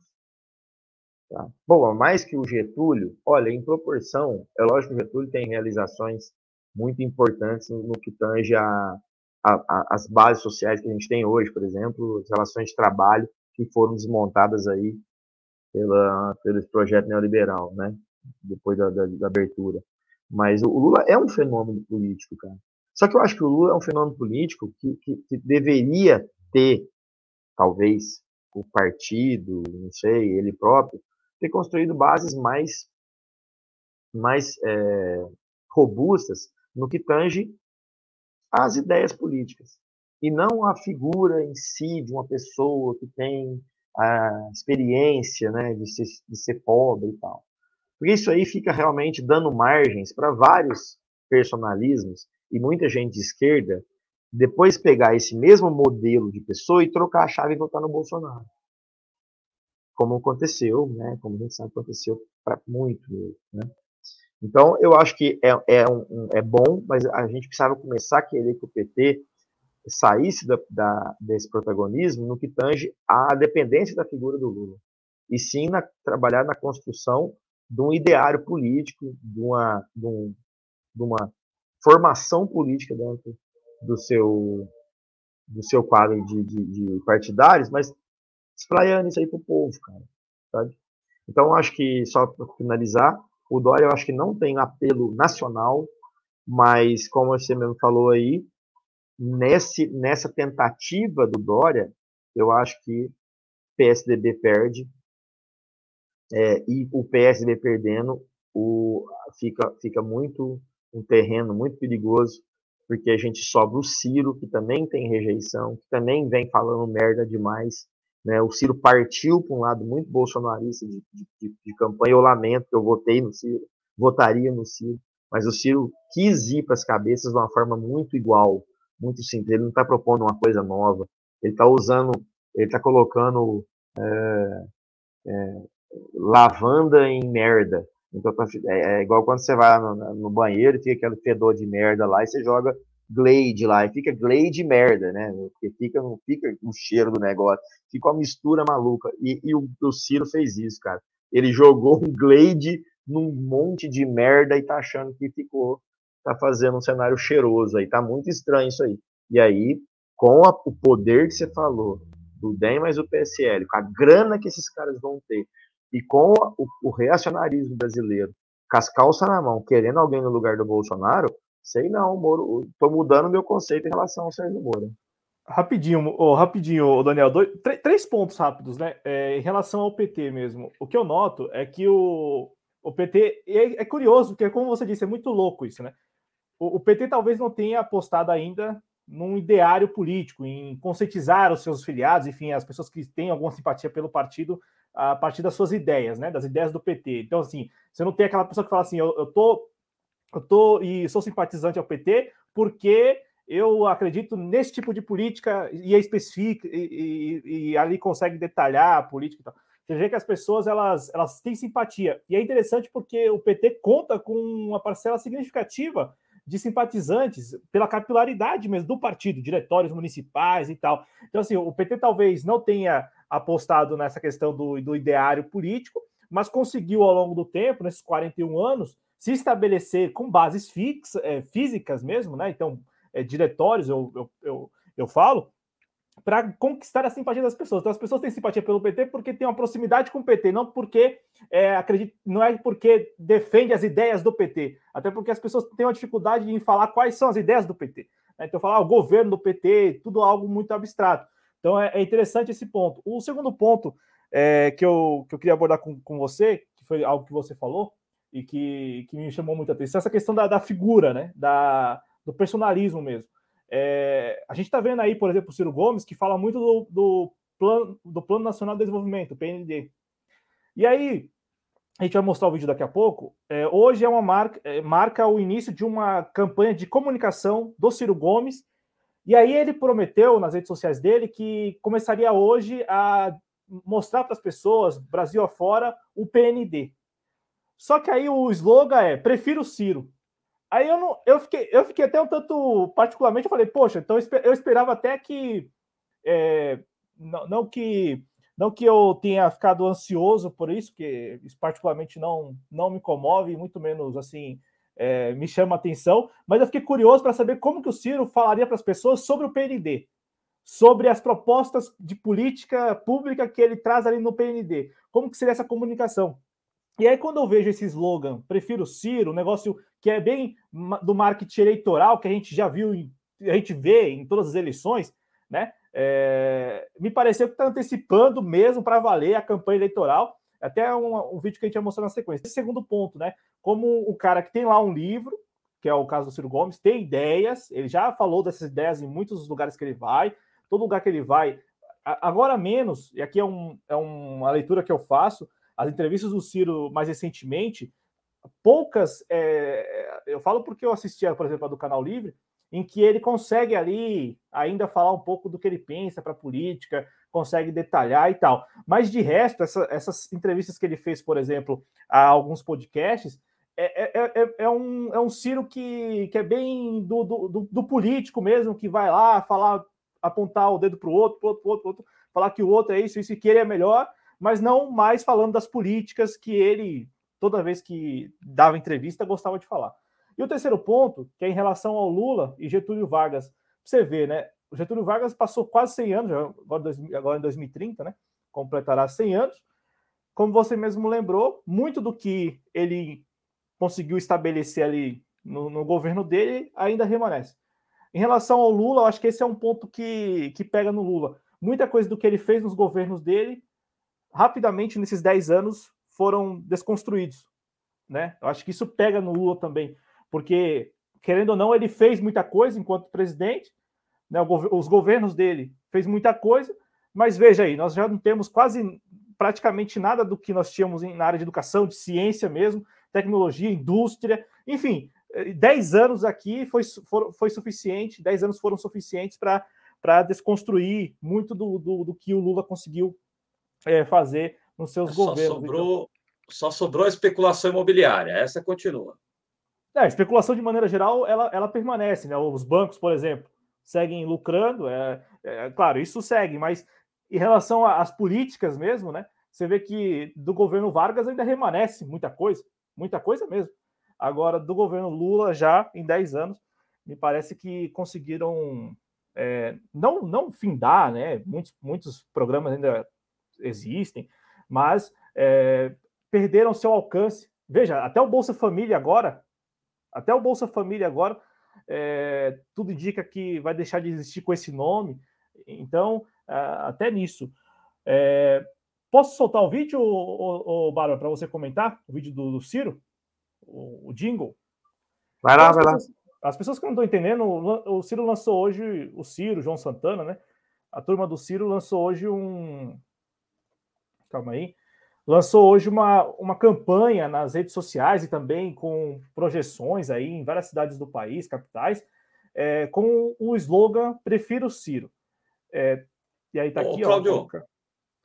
Aí, é, é, não sou eu o âncora do programa, mas aí eu quero depois saber de vocês dois se vocês acham não tô, não tô querendo ferrar com o Ciro, não, viu, gente? Por favor. É, mas se vocês acham que isso pode ser considerado propaganda eleitoral antecipada, porque não pode, né? Seu João Santana. Não, não pode, mas, é, mas desde. É, é, esse, é isso que eu acho que as pessoas também têm que entender. Não pode mesmo. Agora, será punido?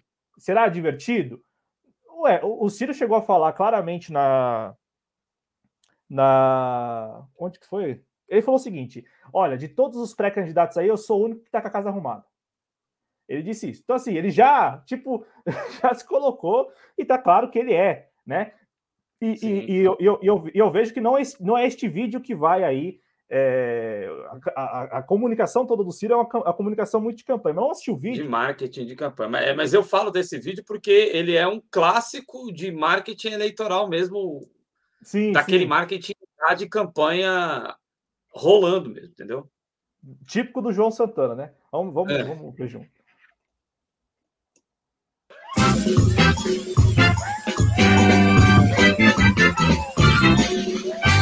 Não quero pandemônio, nem pandemia, não quero mais essa agonia. Não quero errar de novo, eu quero é paz pra sonhar, meu povo. Eu quero um valor verdadeiro eu quero um amor bem brasileiro. Não quero errar de novo. Eu quero é paz pra trabalhar, meu povo. Eu quero o cruel, nem o duvidoso. Presente sem futuro, nem passado já sem gosto. Não quero que só sabe enrolar. Nem quero que não sabe trabalhar. Não quero ficar aqui parado. Também não quero voltar pro passado. Por tudo, tudo, tudo que admiro, prefiro Ciro, prefiro Ciro. Pelo Brasil que eu quero e admiro, prefiro Ciro, prefiro Ciro. Por tudo, tudo, tudo que admiro, prefiro Ciro, prefiro Ciro. Pelo Brasil que eu quero e admiro, prefiro Ciro, prefiro Ciro.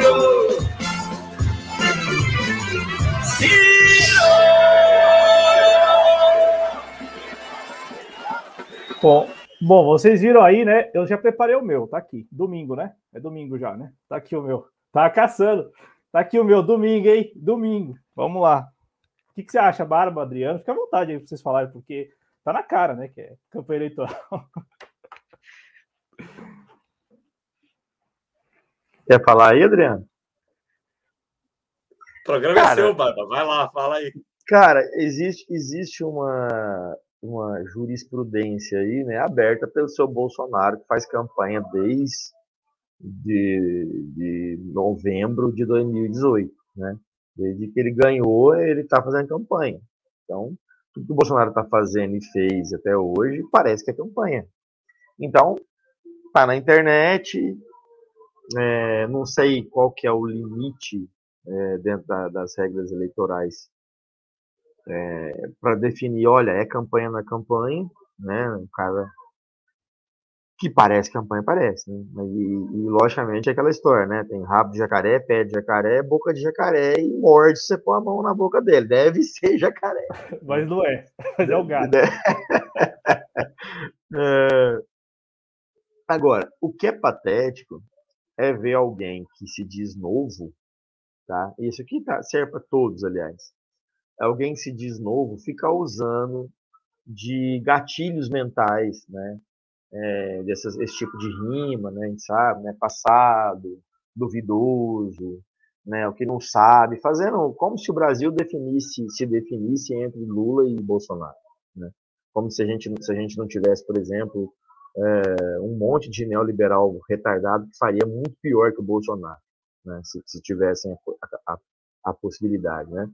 Você acha que uma Moedo faria o quê? Né? O que, que a Moedo não faria? Né? O que, que qualquer débil mental do novo não faria na presidência da República? Né?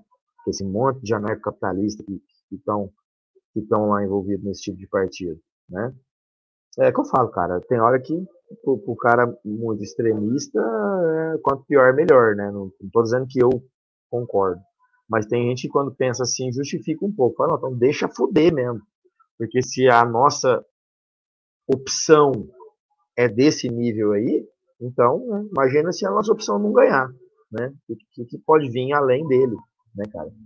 Então, uh, eu lamento demais, cara. Igual eu falei, eu, eu, eu, eu, eu, gosto, assim, de acompanhar a política mesmo, assim, de acompanhar, é, saber o que está acontecendo, ler a respeito, ler autores e tal, desde a eleição do Fernando Henrique Cardoso, da primeira. Eu nunca vi uma campanha eleitoral de um, de um, candidato que tem potencial tão burro igual do Ciro. Eu nunca vi. E eu falo isso para meus amigos, e eles fazem de conta que não entendem, porque eles também não são burros. E, não, mas então não pode. Aí a pergunta mais clara. Então quer dizer que ele não pode ser candidato? Ele não pode ser candidato.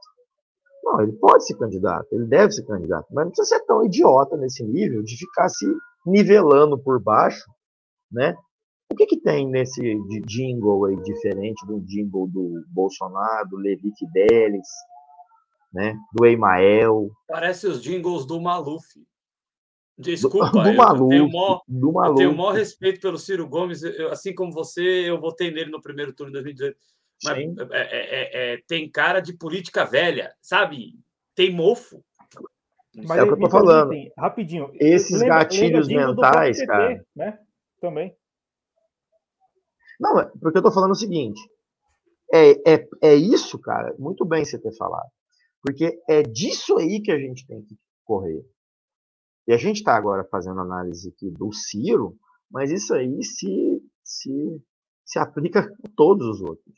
Esse apelo ao emocional, esse é, messianismo, né? Olha só, eu admiro. Cara, foda-se quem é você se você é feio, bonito, se você parece o Netanyahu, como se tem hora que parecem umas fotos dele, que é a cara do Netanyahu.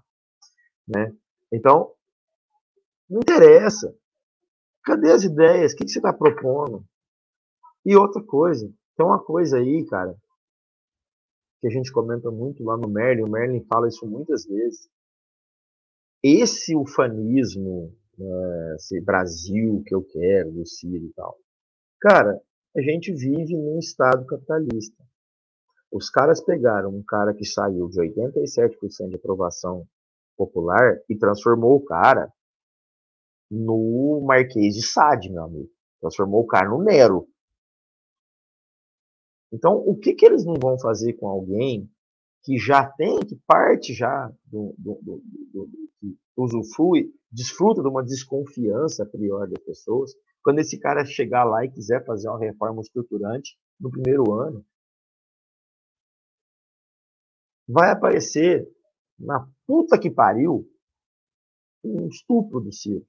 Um tapa na orelha de uma mulher que estava comprando uma paçoquinha junto com a filha dela, lá em Pau dos Ferros, lá no, no Ceará, e que essa menina tomou esse tapa na orelha, estourou o tímpano dela e ela virou assassina, estuprou. Cara, o capital faz isso, cara. O capital demoniza as pessoas quando ele quer. Fizeram isso com o Lula. Não estou dizendo que o Lula é inocente completo em qualquer coisa, inclusive na, no que tange a corrupção, que eu particularmente sou pragmático na questão de você provou? Provou. Não provou? Não provou. E se não provou, meu amigo, engole o choro. Engole o choro. Porque não tem meio justiça. A justiça não interpreta meio, as coisas, elas interpretam a sua completude, né? Então, artigo 5 inocente até que se prove o contrário.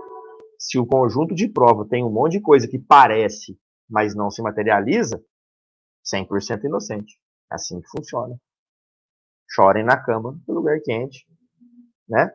Então, na questão corrupção, beleza, os meus apontamentos de erro ao Lula é excesso de pragmática na conciliação, que deu num sabuco de 45 centímetros no rabo dele, e de arreboque na esquerda inteira, né? Então, é esse o problema, né? E é por isso que eu acho que esse tipo de peça aí, ela remonta o nosso modelo político. Então, a gente não pode personificar um problema no Ciro, a gente tem que personificar, é, a gente tem que especificar o problema do modelo político que a gente vive em cima dele. Que aí vai, vai abarcar o PT, vai abarcar o Bolsonaro, o, o Ciro, qualquer um. A gente tem que correr é desse personalismo aí, em relação a Lula, em relação a Ciro, que for. Não é o Ciro a solução dos problemas, não é o Lula a solução dos problemas. A solução, a solução dos problemas é a leitura da materialidade da melhor maneira e a ação baseada né, na, nessa materialidade que nos apresenta essa possibilidade de ação e usar uma teoria em cima disso e ter um resultado com isso. Quem vai fazer isso aí? Interessa. Interessa. É esse cara que eu quero. Esse cara a gente não tem. Aí não tendo, é na pragmática. Não, e é como você mesmo disse, eu acho que foi no primeiro programa, ou foi no segundo programa que você falou que também isso vale para o problema, né? Não existe um único problema. O problema não é o Bolsonaro, o problema não é o PT. Porque se fosse assim, se fosse o PT, já não teríamos mais problema. Se fosse o Bolsonaro, com a saída do Bolsonaro, deixaríamos de ter problema. Então, é, é uma leitura muito interessante porque eh, acabamos no dia a dia é, recaindo nisso, né? Em atribuir a responsabilidade de um problema a uma única coisa e também a salvação a, um, a única coisa. Agora, a, a respeito dessa, dessa, dessa campanha, porque o, o Ciro Gomes, e aí isso vale para o Ciro, e eu também quero ouvir vocês a respeito do Lula, porque eu entendo, falar de conciliação lá atrás, beleza, tá lá, tá na história. Só que o Lula está conciliando hoje. É o Lula quem vai atrás. Não é? Porque até a história do jantar com o Eunício não foi o, Eni, o, o Eunício que convidou, foi o Lula que falou: ó, vamos, vamos, vamos jantar aí em Brasília. Aí, aí, por exemplo, tem aqueles que analisam da seguinte forma: ah, não, mas se é uma amizade, é que eu tenho problema com esse tipo de amizade, mas vamos lá. Se é uma amizade, tudo bem jantar, não tem problema. Não tem problema o Lula jantar com o Eunício, de repente com o Ibanez, Ibanez Rocha, que não esteve lá, mas estava programado que iria. É... Não tem problema ele jantar com essas pessoas se eles são amigos. Agora, teria problema se eles já estivessem falando em termos de aliança política, de acordo, é, já pensando na eleição, já pensando de repente em 2023. Só que eu fico pensando, não é uma linha muito tênue a gente falar, ah, eles foram jantar porque são amigos. Estavam falando do Corinthians, do Palmeiras, do Atlético, sei lá, falando de assuntos assim alheios e não sobre 2022, sobre 2023 e tal. É, mas enfim, tem quem veja né, dessa forma. E o Lula está indo aí, por exemplo, se encontrar com essas pessoas, também tem feito, cumprido uma agenda como se já fosse pré-candidato, só que, por enquanto, o Lula e o PT não lançaram nenhum jingle, né? não lançaram nenhum slogan. Né? Ainda que a militância já tem o slogan Lula 2022, a própria militância do Ciro tem lá, é, agora é Ciro, mas da, da, da, parte da, do staff do Lula e do PT não, não, não lançaram nada, do tipo, ó, Lula 2022, estamos com Lula, Lula de novo, Lula para o Brasil voltar a ser feliz. Não, não aconteceu isso por enquanto. Já em relação ao Ciro, e ao PDT, desde o, desde o início do ano, quando o PDT contratou o João Santana, deixou claro que eles iriam intensificar a tal comunicação, que na prática é campanha eleitoral, uma campanha eleitoral super antecipada. Daniel e também Adriano, o que, que vocês pensam do tipo, olha, é, nós estamos num clima de pré-campanha, então, de repente, o João Santana e o Ciro estariam neste momento fazendo um test drive, fazendo um teste. Vamos testar se isso porque, porque se a gente pensar que isso é uma estratégia eleitoral, por enquanto, e, e, e, é, e, isso só pode ser aferido por pesquisa eleitoral, por enquanto o Ciro não está nas cabeças, por exemplo. Então, é, ele, ele teria recorrido a essa estratégia para estar na, nas cabeças, mas não alcançou as cabeças ainda. Se lá no ano que vem, o, o Barba, em agosto, chega lá em agosto de 2022, o Ciro olha e vê que ele não conseguiu alcançar com a estratégia do João Santana, com essa estratégia de, de campanha eleitoral, não conseguiu alcançar as cabeças. Você acha que há, há espaço para ele mudar, para ele dar um cavalo de pau e, e parar de apostar nisso e voltar a ser, por exemplo, aquele Ciro que vai no debate, é, trata isso como coisa pequena, essas, essas rivalidades, essas coisas da, da, da, disputa, e passa a falar mais de proposta mesmo, apresentar proposta para a saúde, para a educação, enfim, como que ele vai lidar com o Congresso, como que ele vai é, refazer o pacto federativo. Você acha que o Ciro pode, de repente, chegar em agosto e falar assim, poxa, olha, um ano, quer dizer, mais de um ano e a gente não conseguiu chegar nas cabeças. Vamos mudar a estratégia, vamos voltar a ser o Ciro que é, conquista a admiração das pessoas pela inteligência pelo que ele fala, pelos números e tal, e não por falar do PT, do Lula, do Bolsonaro, de todo mundo. O que, que você acha? Você acha que há espaço para isso, Daniel, no ano que vem? Uma reviravolta aí? Ô, ô Adriano, fala, responde essa aí primeiro, quero ouvir sua, sua percepção disso. Fala dessa vez. Não, é, eu gostaria que, que o Ciro desse esse cavalo de pau, porque é, o Claudio sempre gosta de dizer que o, o, Ciro ganhou a admiração das pessoas justamente pela inteligência, né? A admiração de muitos e a antipatia de outros, porque ficam dizendo que não entendem o que o Ciro fala, que o Ciro vive de bordão lá, pão é trigo, trigo é dólar, e por aí vai. Mas eu gostaria muito que o Ciro explicasse, porque, por exemplo, ah, vamos falar do PND, aí solta um jingle desse que, desculpa, tem cheiro de mofo não parece nem o Lula lá brilhar uma estrela, porque ali tinha um componente emocional, entendeu? Aí é, que é com João Santana, né? Aí depois, aí lá atrás teve o, tanta gente a trabalhar e por aí vai. Tinham é, é, os jingles do Lula, e aqui eu não estou pedindo para vocês votarem no Lula, vocês votem quem você quiser, mas os jingles do Lula tinham um componente emocional. Esse jingle, vota em mim que eu sou confiável, e não deixa o passado voltar e não deixa o monstro continuar. Isso, esse tipo de política que me lembra, desculpem falar, me lembra Paulo Maluf mesmo, me lembra, né? Eu lembro que o Paulo Maluf conseguiu destruir a reputação do Francisco Rossi, que, que é, né, que é quase um, uma múmia lá de Osasco. É, isso está com cara, o Cláudio Porto. Você sabe que eu conheço muito bem Guarulhos, né? Esse jingle do, do Ciro tá com cara do jingle que o Gucci usou para derrotar o Eloy Pietá em Guarulhos. Na mas aí, posso, só, rapidinho, mas a Dilma fez isso, por exemplo, em 2014. O Lula fez isso em a Dilma também, a Dilma não em 2010, mas em 2014. Que esse negócio de e, e, não é que é, não tenha razão ou tem razão, mas o negócio é, é, é esse tipo de jingle, esse negócio aí de não comove ninguém não comove ninguém, mas ele está presente, como o Daniel falou, em todos. Esse é o, esse é o problema. O, não por acaso, João Santana passou, sei lá, 15 anos no trabalhando Mas o PT. problema do Ciro estar trazendo isso é que quando você se propõe a ter um projeto nacional de desenvolvimento, você tem que trazer alguma coisa diferente do que a gente já viu por aí. Você tem que fazer, ó, esse aqui eu vou, eu vou reindustrializar o Brasil desse jeito aqui, eu vou criar os complexos industriais desse jeito aqui. Mesmo não tendo maioria no Congresso, eu vou revogar, que o Ciro fala que vai fazer, eu vou revogar todas as contrarreformas desse jeito aqui. Eu, já que ele é o homem do PND, o homem que tem propostas, e o homem sério, o homem que, quando trabalhou no, no Ministério da Infraestrutura Nacional, se não estiver equivocado, da, da Integração Nacional, né, Cláudio?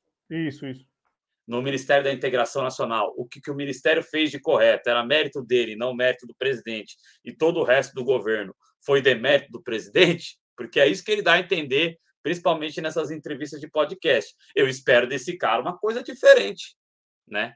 E, e lamentavelmente esse início, pô, eu tô vendo, o Cláudio, e aí me desculpe o pessoal que gosta do Ciro, mas eu tô vendo o Antônio Neto, cara. Desculpa, um tiozão, um, um avô, sabe? Falando gíria de adolescente, entendeu? No Twitter, em rede social, pô. Eu não acho que, que é por aí, não. Mas eu gostaria de ver, resumindo a resposta da pergunta, eu gostaria de ver o, o Ciro Gomes dando esse cavalo de pau, falar, não, eu vou fazer a campanha do meu jeito. Não sei se isso levaria a um segundo turno, né? mas pelo menos seria o Ciro Gomes de verdade. Essa coisa cheia de marketing, eu acho que ele cheia de marketing e usando aquela velha estratégia de tentar destruir a reputação dos adversários, eu acho que ele perde voto com isso ao invés de ganhar. E aí o Brasil acaba perdendo uma opção que seria boa de voto. O meu entendimento é esse. É, e daqui a pouco a chegada do Moro, hein? Daqui a pouco, hein? 10 de novembro, hein? Lá no Podemos. Todo mundo em Brasília para acompanhar a filiação do Moro. Sim, cara. Que será o próximo. Sim, não. Eu... Fala aí. Ah, é possível, hein? Coloca não. essa imagem aqui na tela. Eu achei engraçado demais aqui, cara. Coloca. É muito engraçado isso, cara. É muito engraçado. É... é esse é o Ciro. É... O, o... Vocês estavam falando de, de ai, União ai, Brasil. Ai, Vocês estavam falando de União Brasil, Daniel falou. Eu não há, eu não sei se o União Brasil, né, apoie, é, quer dizer, pode ser que apoie, mas é, a cabeça de chapa não teria de ser do União Brasil, por exemplo, se o Moro sai candidato à presidência da República, eles vão ser o coadjuvante do Podemos? Não é coadjuvante. Não, é... é coadjuvante na disputa à presidência, mas no Congresso, por exemplo, que é o que o Cristiano até falou no programa. É. É... Eles, eles ficariam com essa posição de ser base de um governo do Moro no Podemos. É, por que não? É, os caras abriram mão do nome democratas. Os caras não é. têm isso, é fisiologia pura mesmo. Os caras abriram mão do nome do próprio partido. Criaram um novo nome, um novo, um novo número. Eles não têm apego nenhum. Então, eu não consigo vê-los é tipo eles, eles deixaram um número tradicional, né, que era o 25, para ir para o 44. Né? É, então assim, eu, eu, eu, fico pensando também essa possibilidade do Moro, porque para passar a palavra para o Barba e se você também quiser falar, os, a, a, estratégia do Ciro só dará certo, essa estratégia que está sendo adotada hoje, só dará certo se ele, primeiro, ou já de pronto ceder em relação ao PND, porque a, a campanha eleitoral ela é a campanha eleitoral que qualquer candidato é, de partido de centro-direita, da direita, vai fazer, que é esse negócio de atribuir ao PT e também ao Bolsonaro todos os problemas do mundo. Então a campanha eleitoral tá, já está certa, já está já tá coerente com candidaturas que vão sair aí à direita. Só que o PND é um problema para esses candidatos. Ora, o João Dória, no, no debate aí de terça-feira, falou que com ele é mais contra as reformas, é mais privatizações, é mais. Como que o PSDB apoiaria um cara que diz que vai revogar todas as contra-reformas? Então, para a estratégia do Ciro Gomes dar certo, na minha, na minha avaliação, ele teria que duas, ou já de pronto ceder, então abrir mão do PND, ou de partes do PND, ou cometer, e aqui é só uma especulação, ou cometer estelionato eleitoral. Chegar, prometer na campanha que vai revogar, que vai fazer não sei o que, não sei o que, não sei o que, vai, vai, vai levar a cabo o PND, garantir o apoio desses outros partidos por fora, em acordos, e quando chegar ao poder, cometer esse estelionato eleitoral e não revogar nada, não cumprir nada do PND. Ah, é, eu fiquei pensando muito nesse, nesse negócio, né? De como que essa estratégia vai dar certo. Na minha avaliação, essa estratégia só dá certo se for dessas duas formas. Apostando num estelionato eleitoral, com acordos via bastidor e tal. Então, vamos lá. Mas o, o Ciro nome... quer. Então, você trabalha com a ideia de que o Ciro quer receber apoio do, do PSDB, por exemplo, que o Dória fica lá atolado no rabo, como ele disse. Não, o que eu quero dizer é que para dar certo, para o Ciro chegar ao segundo turno e ganhar a eleição, ele precisaria contar com o apoio do União Brasil, por exemplo, do PSDB, precisaria ser o candidato da terceira via. E, e para ele ser o candidato da terceira via, ele não pode falar que vai revogar a reforma trabalhista. Ele não pode falar que ele vai revogar a reforma da Previdência. Ele não pode falar isso, porque é, ele, que, como esses partidos vão apoiar né, o PSD também, por exemplo, é, eu fico pensando, então eu, eu, eu fiquei pensando esses, esses, últimos dias quais as saídas do Ciro. Ou cometer esse estelionato eleitoral, continuar falando do PND e quando chegar lá, de repente chegando lá com o apoio desses grupos todos, não cumprir nada do PND, ou abrir mão do PND agora, falar, ó, aqui já vamos ceder, já vamos ceder aqui para contar com apoio, porque para ele chegar lá, ele precisa ser o candidato à terceira via. Só que com o Moro aí, Daniel, para você falar, com o Moro aí, eu acho que agora, agora é, não é que eu aposto todas as minhas fichas no Moro, mas é que o Moro ele trabalha muito com o que você já falou muitas vezes aqui, com a despolitização das pessoas. Por quê? É, é, é, o Moro, ele, ele é ainda tido como um sujeito herói nacional.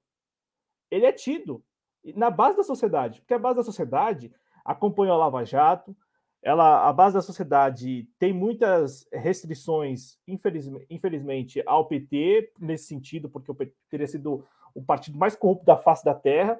Olha só o que os caras estão inventando na Record agora, falando que o PT é financiado por narcotráfico com a Venezuela. A Record está inventando isso agora, já, outubro de 2021, há um ano da eleição. A Record está dando ênfase para isso, notícias que não tem base nenhuma, mas falando já. Então, assim, as pessoas acreditam nisso. Eu fico pensando, a pessoa que acredita nisso, que acredita que o PT é financiado por narcotráfico, ela vota no Moro.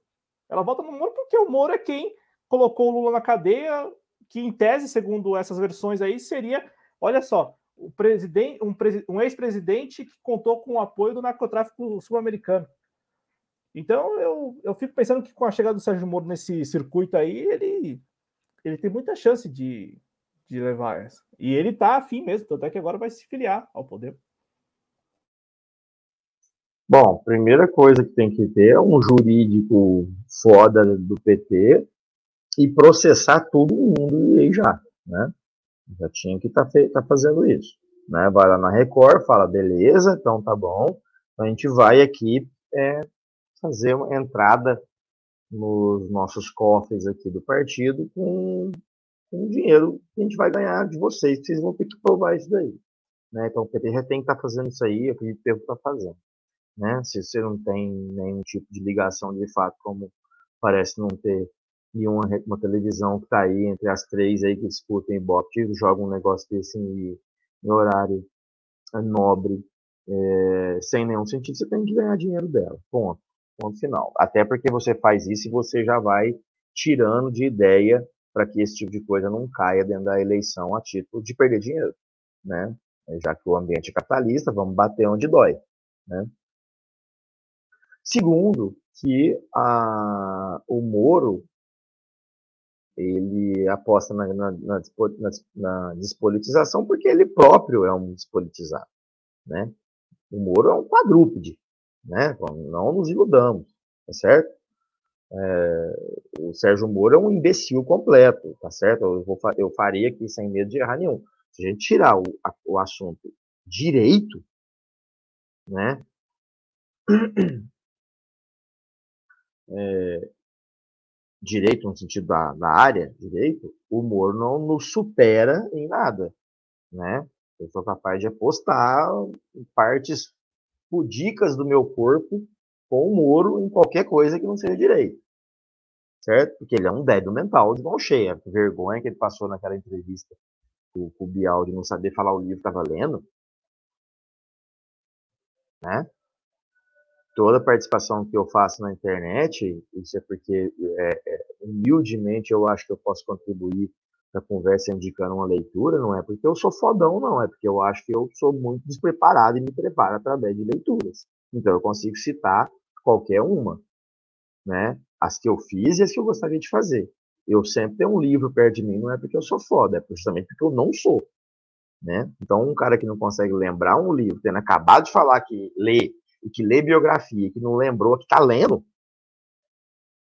ele podia ter lembrado, ele podia ter saltado da, da manga um clássico qualquer de biografia, falado qualquer um, ele não soube falar. Um canalha. Né?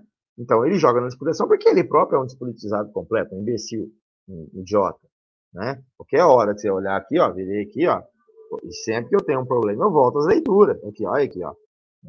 Então, aqui, ó, ó eu fazendo aqui, ó, 18 Brumário aqui. E a dúvida que eu tenho de política, eu vou lá no Marx e leio Marx. Né? Até seriam as minhas indicações de leitura hoje, o 18 Brumário, que fala muito sobre conjuntura, sobre análise do momento político, Marx é brilhante nesse livro aqui. E um outro livro muito bom, já fica a indicação aqui, O Estado Empreendedor, da Mariana Mazzucato. Né? o professor Paulo Gala fez lá uma live sobre, eu peguei o livro para ler, e desmistifica muita coisa né, nessa relação de investimento do Estado, quanto é importante ter um Estado trabalhando dentro do, do, do, do capitalismo. Ela cita vários exemplos como Apple, Microsoft e tal, e esses negócios de, ah, o cara começou no quintal da casa dele, beleza, mas na hora que ele foi crescer a empresa, o Estado foi lá e socou um monte de bilhões de dólares no rabo dele e deu certo, né, com internet, GPS o caramba, né. Então, eh, tá aí duas, duas indicações. Mas o Moro, ele tem essa questão do brasileiro médio aí, né, de gostar de exaltar a pessoa, né, por isso que eu falo que a gente tem que correr disso, né, não adianta nada a gente falar mal do Moro aqui e fazer igualzinho com o Lula. Né? Ai, todo mundo apaixonado pelo herói Moro, então isso é feio. Beleza, bonito é eu ficar idolatrando o Lula, né? Então, petistas, desculpem, desculpem, é assim que eu penso, tá? Já falei, votaria no Lula tranquilamente, votarei talvez, né? Não sei como é que tá. Posso votar no Ciro também. Não vou votar jamais nesses outros aí, prefiro né, um copo de, sei lá, de, de arsênico, não sei, votar no Dória, né? Não sei, arsênico com, com Glade, vai fazendo aí uma para ficar cheiroso. Então não faria isso. O Moro vai contar com estrutura financeira gigantesca, né, cara? Muito dinheiro, né? Muito dinheiro. Tipo 300, 400 milhões de reais só do Estado brasileiro via fundo partidário e, fundo, e agora me fugiu o termo aqui, você me lembra daqui a pouco. É, e fora, né, os lobbies né, que estarão ali trabalhando, né, junto com esse pessoal coisa que o seu João Dória, por exemplo, é fantástico em fazer. Né? Você estava falando que o Dória é um, é um lobista de, de, de vida. Né? Então, acho que é, o problema do PND do Ciro, cara, para além disso que vocês falaram, que, tá, que é isso aí mesmo, existe toda uma. O Ciro está esquecendo que, como diz o Gaincha, né? Ele está esquecendo de combinar com a Rússia, né? É, vocês jogaram mal, vamos combinar com, com o adversário ele esqueceu que ele está num capitalismo, que todo mundo que ele poderia fazer é, coalizão é contra o PND dele. Todo mundo. o Aécio contra o PND. É, o Gereissati. O, que, depõe, o que infelizmente é. depõe muito a favor do PND dele, inclusive. Né? É, então, né? Mas o, o, o Gereissati, será que o Gereissati abraçaria uma ideia PND aos moldes aí Juscelino Kubitschek? Será? Será que o Brasil tem punch, tem cacife para fazer um projeto desenvolvimentista, sendo que a gente não tem gente escrevendo o nome? Porque PND, para mim, envolve todo um, todo um contexto, né? O Juscelino tinha um contexto e, e largou merda como legado, a grande verdade é essa, né? Além de largar dívida gigantesca, largou aí o maior problema que a gente tem hoje, que é escoamento de produção, através de não ter outra malha a não ser a malha rodoviária. Né? Que o capitalismo nessa hora vai se apropriar de alguma coisa para justificar a não feitura de algo uh, em detrimento do, do, da, da, da, necessidade da sociedade para atendimento de uma, de uma matéria específica ali, né? Como foi o caso, por exemplo, das rodovias lá com a com a Volkswagen na época do, do Juscelino. Então, o que deu na gente ficar dependendo de um monte de monte de merda bolsonarista, caminhoneiro, que ameaça ali, a gente tem que ficar com medinho dos caras, né? Fazer greve de caminhoneiro. Isso começou lá atrás, então as pessoas esquecem que as coisas começam dia, elas vão se construindo dentro da história, a gente precisa aprender com elas. O Ciro acha que o PND dele é o quê? Se a gente não tem binômio educação-indústria, né, onde a gente não tem o binômio educação e indústria, a gente não tem nem educação e nem indústria, nem separado, não é eles juntos que tem que ter. Né? Porque que a China é quem ela é? Porque ela tem esse binômio, ela tem educação e indústria. Né? Esse discursinho de falar ah, a solução do Brasil é educação. Não, é educação, mas é educação junto com outra coisa. Né? E se fosse assim, a gente teria que pegar o país mais com maiores é, é, handicaps aí de educação e esse cara teria que ser melhor em tudo. Não, Se ele não for industrializado, por exemplo, ele não vai andar no mercado capitalista. Se ele for eternamente um país vendedor de commodity, ele não vai andar no mercado capitalista. O Brasil está aqui não deixando de mentir sozinho. Você tem que ter toda uma, uma história, tem todo um contexto, um conjunto de coisas. Né? E o problema pior, o Ciro está num meio que ele é a opção dentro de muitas eh, lacunas. Ele nunca é uma opção é, substancial. Ele sempre está esbarrando em alguém que vai tampar uma, uma lacuna ou faltar uma lacuna em relação a ele, que fica perigoso ele acreditar. Tanto que ele é uma terceira via que é muito longe das outras vias. Né? Ele não é uma terceira via que está próximo da segunda via. Está longe para caralho da segunda. Né? Ele está muito longe. Então ele teria que preocupar muito mais em numericamente bater no Bolsonaro para tirar eleitor do Bolsonaro, porque já que eles acham que o lulista não vota em ninguém que não seja o Lula, então para de atacar o Lula, porque você vai você não vai não está escrito em lugar nenhum que o bolsonarista para de ser bolsonarista, porque você bate no Lula, porque ele mesmo já bate. Ué. Ele mesmo já bate. O Bolsonaro já bate no Lula, retardado. Você bater, você está fazendo cor é com ele. Você vai acabar perdendo voto para ele. Em vez de querer menos, né? ganhar. Né? Hein, Daniel? É. O Bolsonaro bate menos. Bate menos. Bolsonaro, Bolsonaro fala Lula, sei lá, uma vez por mês, ou uma vez a cada 15 dias. Eu falo sério, porque o Bolsonaro quase nem. Ele fala, fala mais do comunismo que do Lula, inclusive. É. é. Aliás, o, o Eduardo está perguntando aqui do, do PT não tem projeto nenhum. Eu vou te falar uma coisa de você, cara. É, o projeto do Ciro, se eu não estiver enganado, e obviamente eu posso estar, né? Claro. Tinha 63 páginas lá em 2018 e o do PT também tinha. Tá? Então, isso, isso aí é, é discurso diversionista. Ah, e o PT não tem projeto. Sério? Sério mesmo? Não tem projeto? Não tem lá um projeto de governo do PT. Não tem. Está disponibilizado lá na Fundação Percial Abramo, inclusive, né? Inclusive, é, tem, uma... é engraçado isso. Né? Olha, o Ciro tem um projeto. Uh, nossa, o Ciro tem um projeto, gente. Oh, vamos votar todo mundo no Ciro, que o Ciro tem um projeto. Todos os outros 74 candidatos vão chegar lá e vão começar a perguntar na internet. Povo, o que, que eu faço hoje, hein?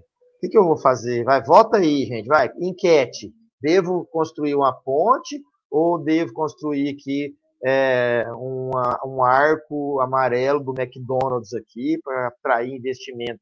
Pelo amor de Deus, gente, para com esse argumento. Esse argumento é ridículo, cara. Argumento é ridículo.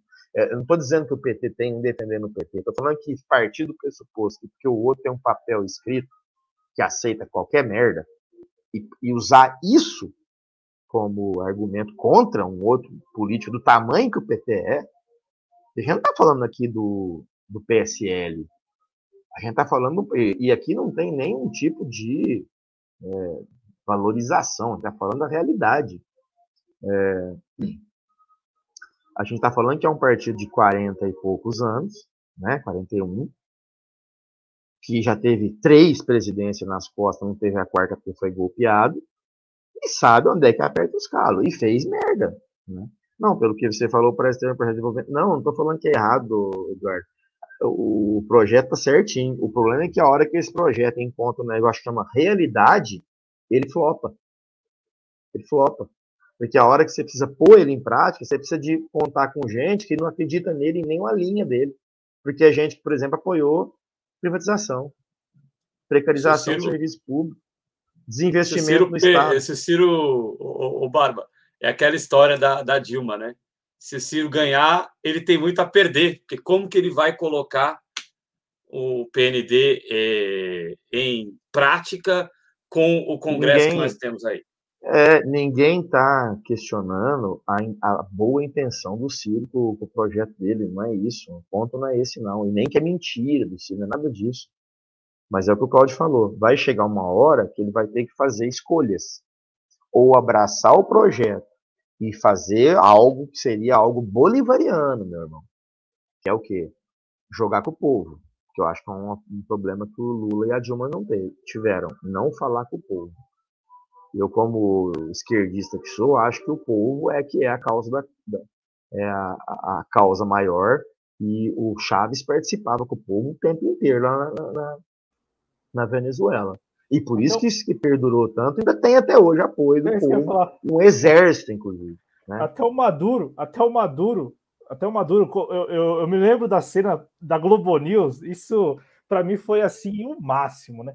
A Globo News, daquele dia 23 de fevereiro de 2019, quando o Juan Guaidó tentou invadir com forças estranhas, né? Ali via Colômbia e tal, Venezuela, né? Que a, a mídia toda estava falando assim: olha, olha o tanto venezuelano que é, e colombiano que é simpático com a situação dos venezuelanos, olha como o pessoal tá, tava ajudando ali para mandar mantimentos e tal, né? Aí a Globo News teve que mostrar, Barba, depois, uma avenida de Caracas que é muito larga, muito larga, onde o Hugo Chávez sempre fez os seus pronunciamentos, seus discursos, mas uma multidão. Era quarteirões e quarteirões, assim, sabe? Uma, uma avenida muito larga em Caracas e mostrou aquilo, mostrou o palco e mostrou telão. E o, e o Hugo, e o Maduro dançando, e o pessoal dançando e pulando, e então, assim, a Globo News, eu, eu, lembro desse dia porque a Globo News teve que mostrar e o comentarista lá, o Marcelo Lins, teve que falar o seguinte: olha aí, olha como o, a ditadura bolivariana, né? Que ele já classifica como ditadura, a ditadura bolivariana conta com muito apoio popular ainda. Olha o respaldo das pessoas, porque tava muito, tinha muita gente. Então, assim, até o Maduro, que não tem, sei lá, 30% da simpatia que, que tinha o, o Hugo Chaves, né? O, até a questão mesmo mítica. Carisma mesmo, né? Carisma e carisma. tal. Sem ter o carisma, nem 30%, acho que nem 20%, leva multidões. Isso numa situação em que a Venezuela, na situação que a Venezuela está hoje, penando para poder continuar alimentando as pessoas e tal. Sim. Mesmo assim, Sim. ainda leva as pessoas. Então, porque, porque houve esse processo, eu acho, né? Sim, cara, eu acho que eu acho assim que é, o problema é nosso você pode ver que quando às vezes a gente está conversando entre nós mesmo, fica, fica esse caco de, de comunicação das, das pessoas acharem que a gente está fazendo um ataque à pessoa do cara, só a pessoa, e logo isso é, está sendo feito por causa de uma outra pessoa. Né? Não, não é nem um ataque a uma pessoa e nem a uma defesa enviesada de outra pessoa por causa disso. Mas é como a gente aplica uma ideia.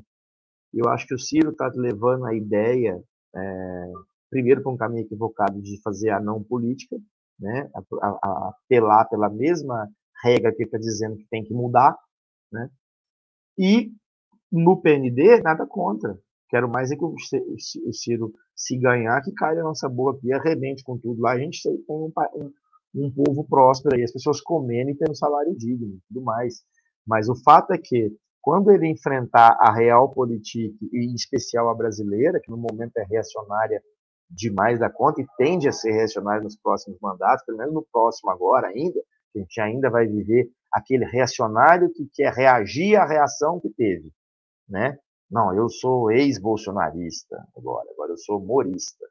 Então a gente vai ter que viver um outro, uma outra leva de reacionarismo, com outra caracterização, dentro de, uma, dentro de de, um, de, um, de um modo que a gente precisa ver dialético, né? A gente tem o bolsonarismo, apresentou uma contradição, teve uma síntese disso, a síntese se dará lá na eleição e será apresentado ali um novo modelo de tese que apresentará suas contradições, cara. Isso aí para mim é dialético, certo?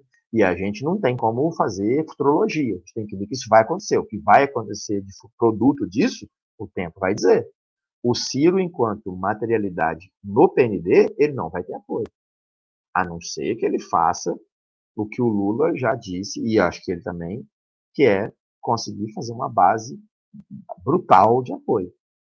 Tá? Esse cara vai ter que ter 360, 327 votos ali, mais ou menos ali, para ter certeza de um PND funcionando minimamente, meu amigo. E a gente viu a Dilma. Tá? Um ano antes da Dilma, um ano antes do. Um ano e pouco antes do, do da votação do impeachment, estávamos com 4,3 de desemprego no Brasil. Um ano. Então, veja os caras consideraram o panorama político. Se não se importaram com as suas corrutelas e os seus interesses específicos, né? Das, dos seus currais eleitorais, das suas ideologias e tal. Foda-se o Brasil. Então, o Ciro tem muito problema. A Dilma está certíssima a falar. Se ganhar, vai perder. Porque tem muito a conquistar. E não é ele o cara que é culpado disso, ele não é um vilão por isso. É que ele está fazendo um discurso que a hora que se debate com a materialidade, tem problema para se realizar. Muito problema. Né? É, e, e, também assim, quando, quando dá de cara com a realidade, cabe a ele escolher também. Eu acho que ele, ele tem ainda esse poder de escolha.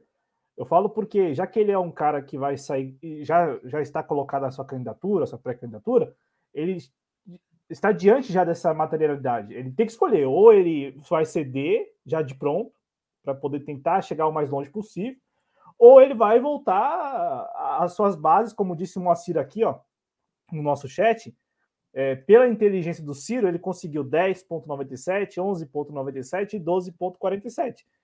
É, e aí ele diz: a continuar assim, chegará aonde? A, a 13,5?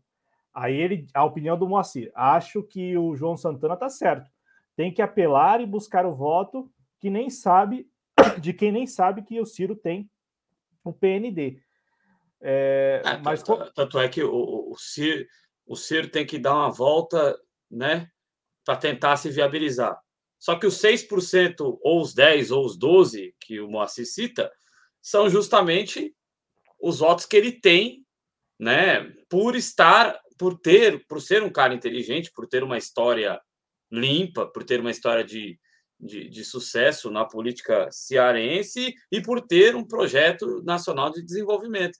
Ele vai arriscar isso aí para tentar se encaixar como uma terceira via, que ninguém do, daqueles que tem, detém o capital, que no final acabam mandando, ninguém dos que detém o capital enxerga o Ciro como uma terceira via. É, e, e, e incutem na cabeça da população, inclusive, que o Ciro é mais do mesmo em relação ao Lula, que o Ciro bate no Lula, inclusive. Então, é, é e, e, e é também é, é, é, bacana esse negócio da materialidade, porque o Ciro ele seria a terceira via segundo as pesquisas. É, é, é, é, interessante porque, segundo as pesquisas, ele seria a terceira via. Tá lá o Lula, o Bolsonaro e o Ciro. Só que para o Estadão, o Ciro não é a terceira via. Mas não, porque, qual porque mas, essa, essa votação do Ciro só, só demonstra que. Porque não, muita gente no PT diz que o Ciro não é de esquerda, né? que, que eu discordo. Acho que ele tem políticas públicas de esquerda, talvez a dialética dele não seja uma dialética de esquerda, mas ele tem políticas públicas é, populares, vamos dizer assim, políticas públicas que atendem os anseios de um projeto de desenvolvimento. É, é, esse percentual de 6% ou de 12% que o Ciro tem, ele não é de uma terceira via mesmo, ele é de uma via que é contrária a via reacionária. Então, é, de fato, o Estadão está correto em não colocar, o, na minha visão, em não colocar o Ciro como terceira via, porque terceira via é o Moro, terceira via é o Dora, terceira via é o Luiz Henrique Mandetta, terceira via são esses caras. O Ciro Gomes não é, ainda que ele queira ser, o Ciro Gomes não é terceira via. O Ciro Gomes é uma via de gente de, de esquerda que também não quer o PT. Mas não, isso não é a terceira, é, é uma via de esquerda. A via de, a, qual é a terceira via, no meu entendimento? A via de centro, a via liberal, a via capitalista, ultracapitalista. O Ciro nunca vai ser essa via. Então, mas o, o Ciro ele pode ser essa via, basta ele querer. E aí. Não, não, eu tô falando porque aí ele teria que ceder, né? né? É, é não, gostei, e arriscar, gostei, e arriscar os da... 3 ou 12% dele. Essa é, é a questão. Não, ele gostei do. O ele tem fora para um negócio que ninguém enxerga então, ele como isso, na minha visão. Aí eu, eu gostei dessa fala do Adriano. Pode falar, não, pode, pode falar, fica à vontade. Não, não, falando, gostei, gostei, porque o, o Adriano fez uma análise bem assim do que, que a terceira via é uma, seria uma ideia mais superficial zona assim, a gente, porque o mercado mesmo, é isso que o Adriano falou, o mercado vê o Ciro péssimos olhos, eu acho. Esse mercado terrível, né? esse mercado ultracapitalista, como o Adriano disse. Então, acho que a terceira via, se a gente for ver numericamente, sim, é o Ciro. Mas o mercado, na hora de bater, se sentir que bateu no PT é contento e que está acontecendo alguma coisa lá com o PT, e precisar de virar o, o barco, virar o, o, o, leme da coisa para um outro rumo, para bater, para prejudicar, vai no Ciro. Vai no Ciro. Agora, aí você falou também, né, o, o Cláudio? O Ciro, como esperto que é, pragmático que deve ser, mas aí incorre um risco muito sério, porque cai naquelas lacunas todas lá, pode dar uma guinada e se tornar a terceira via do próprio mercado. Mas aí como é que faz para o eleitor lá do PT que não quer votar, do ex-eleitor do PT ou eleitor de centro-esquerda que não quer votar no PT? Ele vai para onde? Né? Não, Acaba mas, caindo mas... no PT. Problema para o Ciro de novo, né? É, só, só, que eu, eu acho que, para terminar mesmo da minha parte, eu não acho que ele vai perder esses 12%. Porque o que nós temos hoje é, são essas pessoas se aproximando ainda mais do Ciro. Do Ciro. Tanto é que o, o, nós conversamos aqui no Clube da Esquerda com o Wendel Pinheiro, que é militante histórico do PDT, está lá desde a década de 90, e ele relatou aqui que, por exemplo, o cirista não é simpatizante do PDT. Então, a identificação é com o Ciro. Então, esses 12%, independe do Ciro, de repente, dando, dando cavalo de pau, falando o seguinte: olha, vou ter que ceder aqui, a colar, ele vai seguir a, a, simpatizante do Ciro, porque já, já colou isso, né? É, é, é mais ou menos como o, o, o, Lulista e o Lula, entendeu? É, esses 12%. E aí o cirista aí... vai virar o que ele sempre criticou. Desculpa, Cláudio, te interromper. Não, não, mas, mas, vai... mas, o, mas o Lulista. Mas o Lulista também não, não fala, por exemplo, do golpe de 2016, mas tudo bem o Lula e se encontrar com os caras que deram um golpe. É, essas contradições elas existem na militância. É, eu, eu sou da opinião, Barba, que o militante que se incomoda com isso, o militante, ele deve vir a público, deve falar que se incomoda. E o militante que não se incomoda deve ficar lá quieto na dele e tudo bem, não tem problema. Ué, eu falo do golpe. Por isso, por isso que eu falo da questão de despersonificar. Porque se você despersonifica, você consegue fazer uma crítica tranquila e mandar todo mundo tomar no cu, ficar defendendo o Lula, de encontrar com, com, com o coronel, né? É, sem problema nenhum, continua na esquerda. Agora, se você tem uma, um juramento a São Lula, aí, meu amigo, você pode pegar ele estuprando alguém que você vai arrumar uma explicação, que é mais ou menos o que o balufista fazia, né? Então, é, é, eu acho que é isso que a gente tem que ver. Lula tem que ser pragmático lá, lá na frente em fazer alguma algum enviesamento aí com o Renan Calheiros, com, com é, é, Oliveira? Tem. Mas, meu, não precisa ir lá cheirar os caras agora, né, velho? Entendeu? Então você tem que poder fazer isso aí tranquilamente. Falar, não, peraí, você não tem um capital político do caralho. Ou se o Eulício Oliveira colocar lá no Facebook dele lá, Lula ladrão, você vai perder voto? Você vai. Se, se o Eunice fizer assim, com a mão assim, ó, ao invés de fazer assim, você vai perder voto? Não, você não vai, meu amigo. Você tem um capital político. Então usa essa e merda pragmática. E o é. contrário, o Eunício postou na foto do Lula, o Lula vai ganhar mais votos. É esse o raciocínio, né? É. é eu acho assim que o Lula tá além disso enquanto força política. Acho que ele já superou isso aí. Né? Pela, pela história, positiva ou negativa. Ele já superou porque ele é uma figura política consolidada. Né? Enquanto duas vezes presidente, fez seu, seu, seu, seu sucessor, né? É, qualquer sucessor, aliás, né? O Lula conseguiu emplacar o Palocci, que é um picolé de chuchu completo, né? É, o Lula consegue ter esse tipo de, de, de permeabilidade aí. Então não precisa do Lula fazer isso aí. Lá na frente faz. Se elege primeiro, pô. Fica perto da, da, da eleição. Deixa o cara falar a respeito de você sem você precisar ficar em você lá, passar a mão na bunda do cara. Né? Então, esse é o problema com o Lula. E esse é a vantagem de você ser comunista e não ter vínculo partidário desesperado, né? Porque eu também concordo, sim, existe um petismo exagerado aí por, por certa, certas bases aí, infelizmente tem, né? Mas existe hoje uma novena diária aí a São Ciro das massas antipetistas do Brasil né? A gente precisa canonizar esse cara e aí a gente arrumar um lugar na esquerda para ele, mesmo ele elogiando o PSDB, elogiando é, Aécio Neves, sendo amigo do Tasso Gereissati, fala do, do, do, do, de fake news, não sei o quê, mas falou o negócio da Prevent Senior lá e não desfalou nenhuma vez até agora. ética dele, o nome da moral, do, do não sei o quê, eu admiro, oh, não tem nada a ver, né? Por que não falou lá da ex-mulher dele ou do irmão dele que recebeu uma grana também? O irmão dele também andou em jatinho de, de figurão aí, uns anos atrás. Então, assim, ó, esse tipo de subterfúgio baixo aí é que a gente não deve querer. Não, não usa isso. Vamos trabalhar na política, né? Então, é, nesse sentido aí, é que a gente precisa de despersonificar a, polícia, a política. Não é o Lula, não é o Ciro, são materialidades que ensejam ideias para fazer a prática delas, cara. Quem vai fazer isso aí, dane-se. A gente precisa querer que faça. Né? Então, é, é, é, isso aí, eu acho. É, terceira via, Eduardo pergunta o que é terceira via. É realmente algo simples de perguntar, parece simples de responder, mas a gente está mostrando aqui que terceira via pode ser um monte de coisa, né? Para o mercado, terceira via é uma coisa, para o povo, terceira via é outra. O fato é que para o povo, a terceira via é uma incógnita gigantesca, né?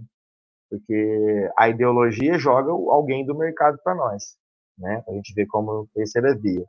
E a materialidade mostra que o Ciro Gomes é retardado mental e não está percebendo esse movimento e se apresentando como uma terceira via mole, né? Sem consistência até agora. Tanto é que está com 5% aí na média, no average aí das pesquisas. Né? A única certeza que a gente tem é que essa terceira via é viável, né? Isso a gente tem certeza, porque vão injetar dinheiro, vão, vão colocar. Quem for escolhido, ungido, né? Com certeza vai ter muito espaço, vai ter muito espaço.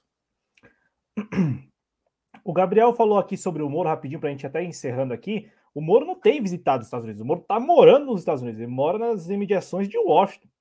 Ele vai voltar agora. Sim. Até o Gabriel falou outra coisa aqui, ó. Vocês acham que a descoberta do pré-sal em 2011 foi a virada de chave para o Zé a planejar executar o golpe na Dilma e eleição do Bolsonaro? Eu acho que os Estados Unidos, geopoliticamente, sim, mas tudo que enseja o pessoal. Lembra dos royalties que a Dilma ia destinar para educação, saúde, não sei o quê? Isso aí cai lá naquele problema do, do, do, do aeroporto, né? Do pobre no aeroporto, do, da empregada na Disney. Porque a hora que o cara fala, pô, mulher vai investir 75% de royalties no povão, dizer, tem esse, esse reacionarismo também. E os Estados Unidos usa disso aí, né?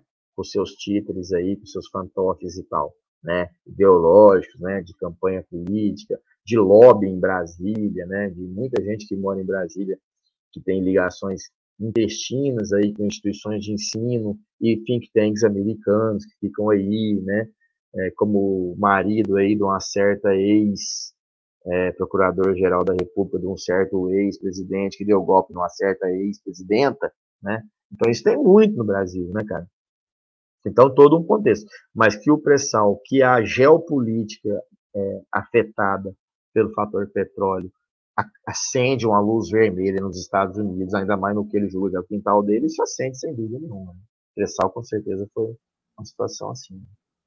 Ô, Ronaldo, respondendo a sua pergunta, esse vídeo aí do Ciro não, não tá circulando na televisão, né? Não está sendo veiculado, não. É, não. é só nas redes sociais, é, ainda faz parte da estratégia de comunicação de rede social do Ciro Gomes. É que, além desse é vídeo, é também. Se fosse rolou... na televisão, não haveria outra escolha senão punir, né? O PDT e o Ciro por conta disso. Não tem como você pagar para veicular isso na televisão. É, até porque as emissoras não podem, né? As emissoras de televisão não podem nem aceitar Tipo Isso que eu ia falar. A televisão não, não, não faria, porque ela incorre em crime e, e dá multas absurdas. É, mas rolou também projeções. É, é, tem coisas que me, é, me, me, deu até constrangimento isso.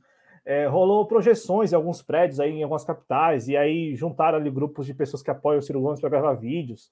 É, um em Porto Alegre me deixou bem constrangido que o pessoal estava apontando o dedo para o alto assim do prédio e gritava agora é Ciro, agora é Ciro, mas tinha lá, sei lá, oito pessoas, nove pessoas gritando isso e os ônibus passando, as pessoas passando na calçada e tinha uma câmera com com uma ring light já gravando eles apontando o dedo como se fosse um herói mesmo, assim apontando o dedo para lá. Agora é Ciro, agora é Ciro, agora é Ciro. Enfim, né? É coisa de, de, de marketing político, marketing eleitoral. É, enfim, eu, eu fico pensando... Agora é Ciro, agora é Ciro, agora é, é Ciro. É, era, era assim, apontando o dedo assim. Eu até, se eu não, se eu não salvei, porque as coisas é bom salvar, sabe, né, Bárbara? Porque quando o cara é jornalista, tem que salvar porque fala as coisas, tem que basear, tem que mostrar lá que rolou isso mesmo, senão é, é fake news. Mas, mas rolou, rolou esse negócio do, do Agora é Ciro lá em, em Porto Alegre e eu fiquei constrangido vendo, isso, isso aqui, ó, ó, o último comentário aqui, é, pelo menos da minha parte em comentários, o Eduardo falou assim, ó, a verdade é que os partidos perderam a força perante o povo. Isso é muito verdade e isso é, dentre várias outras coisas, que é, nunca é uma coisa só, né, em relação à política e sociedade, nunca é uma resposta. Sempre é uma resposta que está ensejada num monte de contexto. É, é que o capitalismo tem um sujeito que teoriza que fala o seguinte, que a, a pós-modernidade ela é a lógica maior determinada pelo capitalismo. Então tudo é o que o capitalismo determina. E o capitalismo determinou que quem é de fora da política tem mais valor.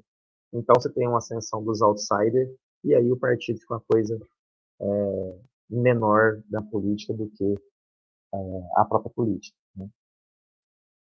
É isso aí, galera. E, e também, o, o para terminar mesmo, você vê que da parte dessas. Desse, é muito importante que você falou da, da personalização mesmo da coisa, porque o, o, você pega.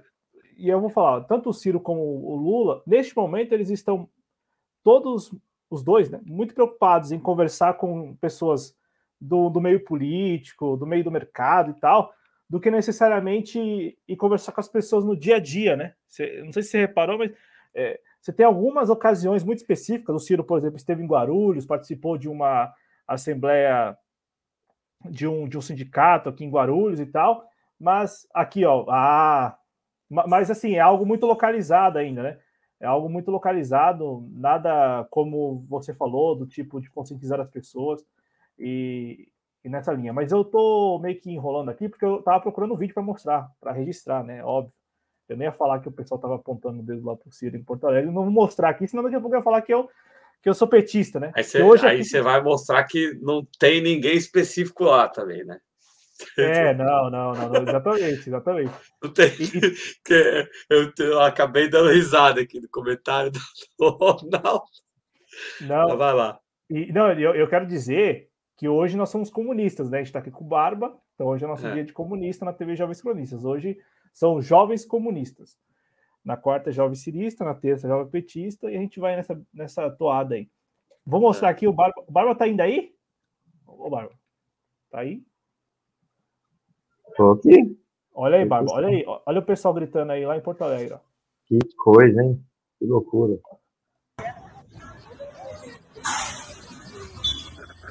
Ó, eu não sei se vocês repararam, mas o vídeo começa em silêncio, né? Ninguém grita agora, Ciro. Aí tem tipo um. Sim.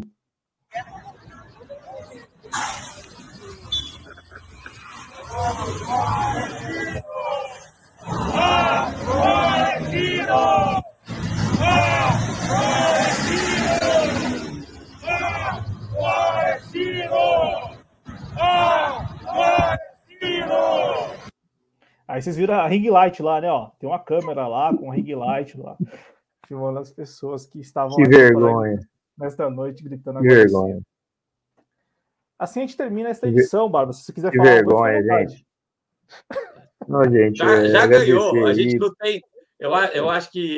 Desculpa, Barba. Você... vergonha. Mas eu acho que a TV Jovens Cronistas nem precisa fazer o eleições no JC em 2022, que já temos o vencedor. Vai lá, Barba, desculpa. Não, já, já ganhou. Já ganhou. É, gente, ó, eu vou agradecer a vocês, porque amanhã eu vou, eu vou ter que ter um, uma, um dia de trabalho lá, então amanhã cedo tem que estar na escola. Então, boa noite aí, Adriano, boa noite, Cláudio, muito obrigado mais, mais uma vez pela moral aí. Pessoal do chat, beijo no coração, tomem água, olhem pro lado e fora Bolsonaro. O Eduardo falou aí que. Ah, o Eduardo fez uma pergunta já no final do programa, aí mas é que ele disse que o PCO se posicionou contra o pedido de prisão do Alan dos Santos. Ah. tá aí. Eu não sei se é verdade, eu não sei se é irônico. Não. É, não tem novidade nisso, porque eles o querem que ser contra... mais esquerda do que a esquerda. O que eu sou contra, Cláudio, eu te marquei lá no, no Instagram, no, marquei o Jovens Cronistas lá no Instagram. Tem esquerdista chamando o Alexandre de Moraes de herói nacional, o meu preferido do STF. Aí, aí eu, eu fico muito incomodado com essas coisas. Mas isso é, fica para um próximo programa aqui. Acho que já rolou esse assunto aqui, inclusive. Mas isso me incomoda e sei que te incomoda, Cláudio, profundamente também. Acredito que é o Barba também. O, o Alexandre de Moraes, herói da esquerda, o, o, cara do PSDB dentro do Supremo, o herói barra, da esquerda. Barra, PSDB barra primeiro comando, vocês terminam também, né? É, então, esse é o cara. Todo mundo aí, domingão, ó. Tá aqui já a minha. Ou a digital, né? Também tem a digital aí, baixa o aplicativo do, do TSE. É isso aí, Barba. Valeu. Abraço para você, para sua família aí, para o Joãozinho. O Eduardo foi irônico ou não, Eduardo? Tá ainda aí? Eu não sei se é verdade essa história. Beijo para vocês. Eu não sei se é verdade, mas enfim, terminamos assim. Obrigado mesmo, obrigado a todos vocês. Saúde, bom sábado, bom, bom, bom domingo, né? Bom final de semana. Lembrando que amanhã ou hoje, sábado, tem redação às 3 horas, 18 horas, Humanidades com a professora André. E a gente está aqui seguindo a nossa programação. Valeu, gente. Obrigado. Saúde. Beijo. Valeu, até mais, galera.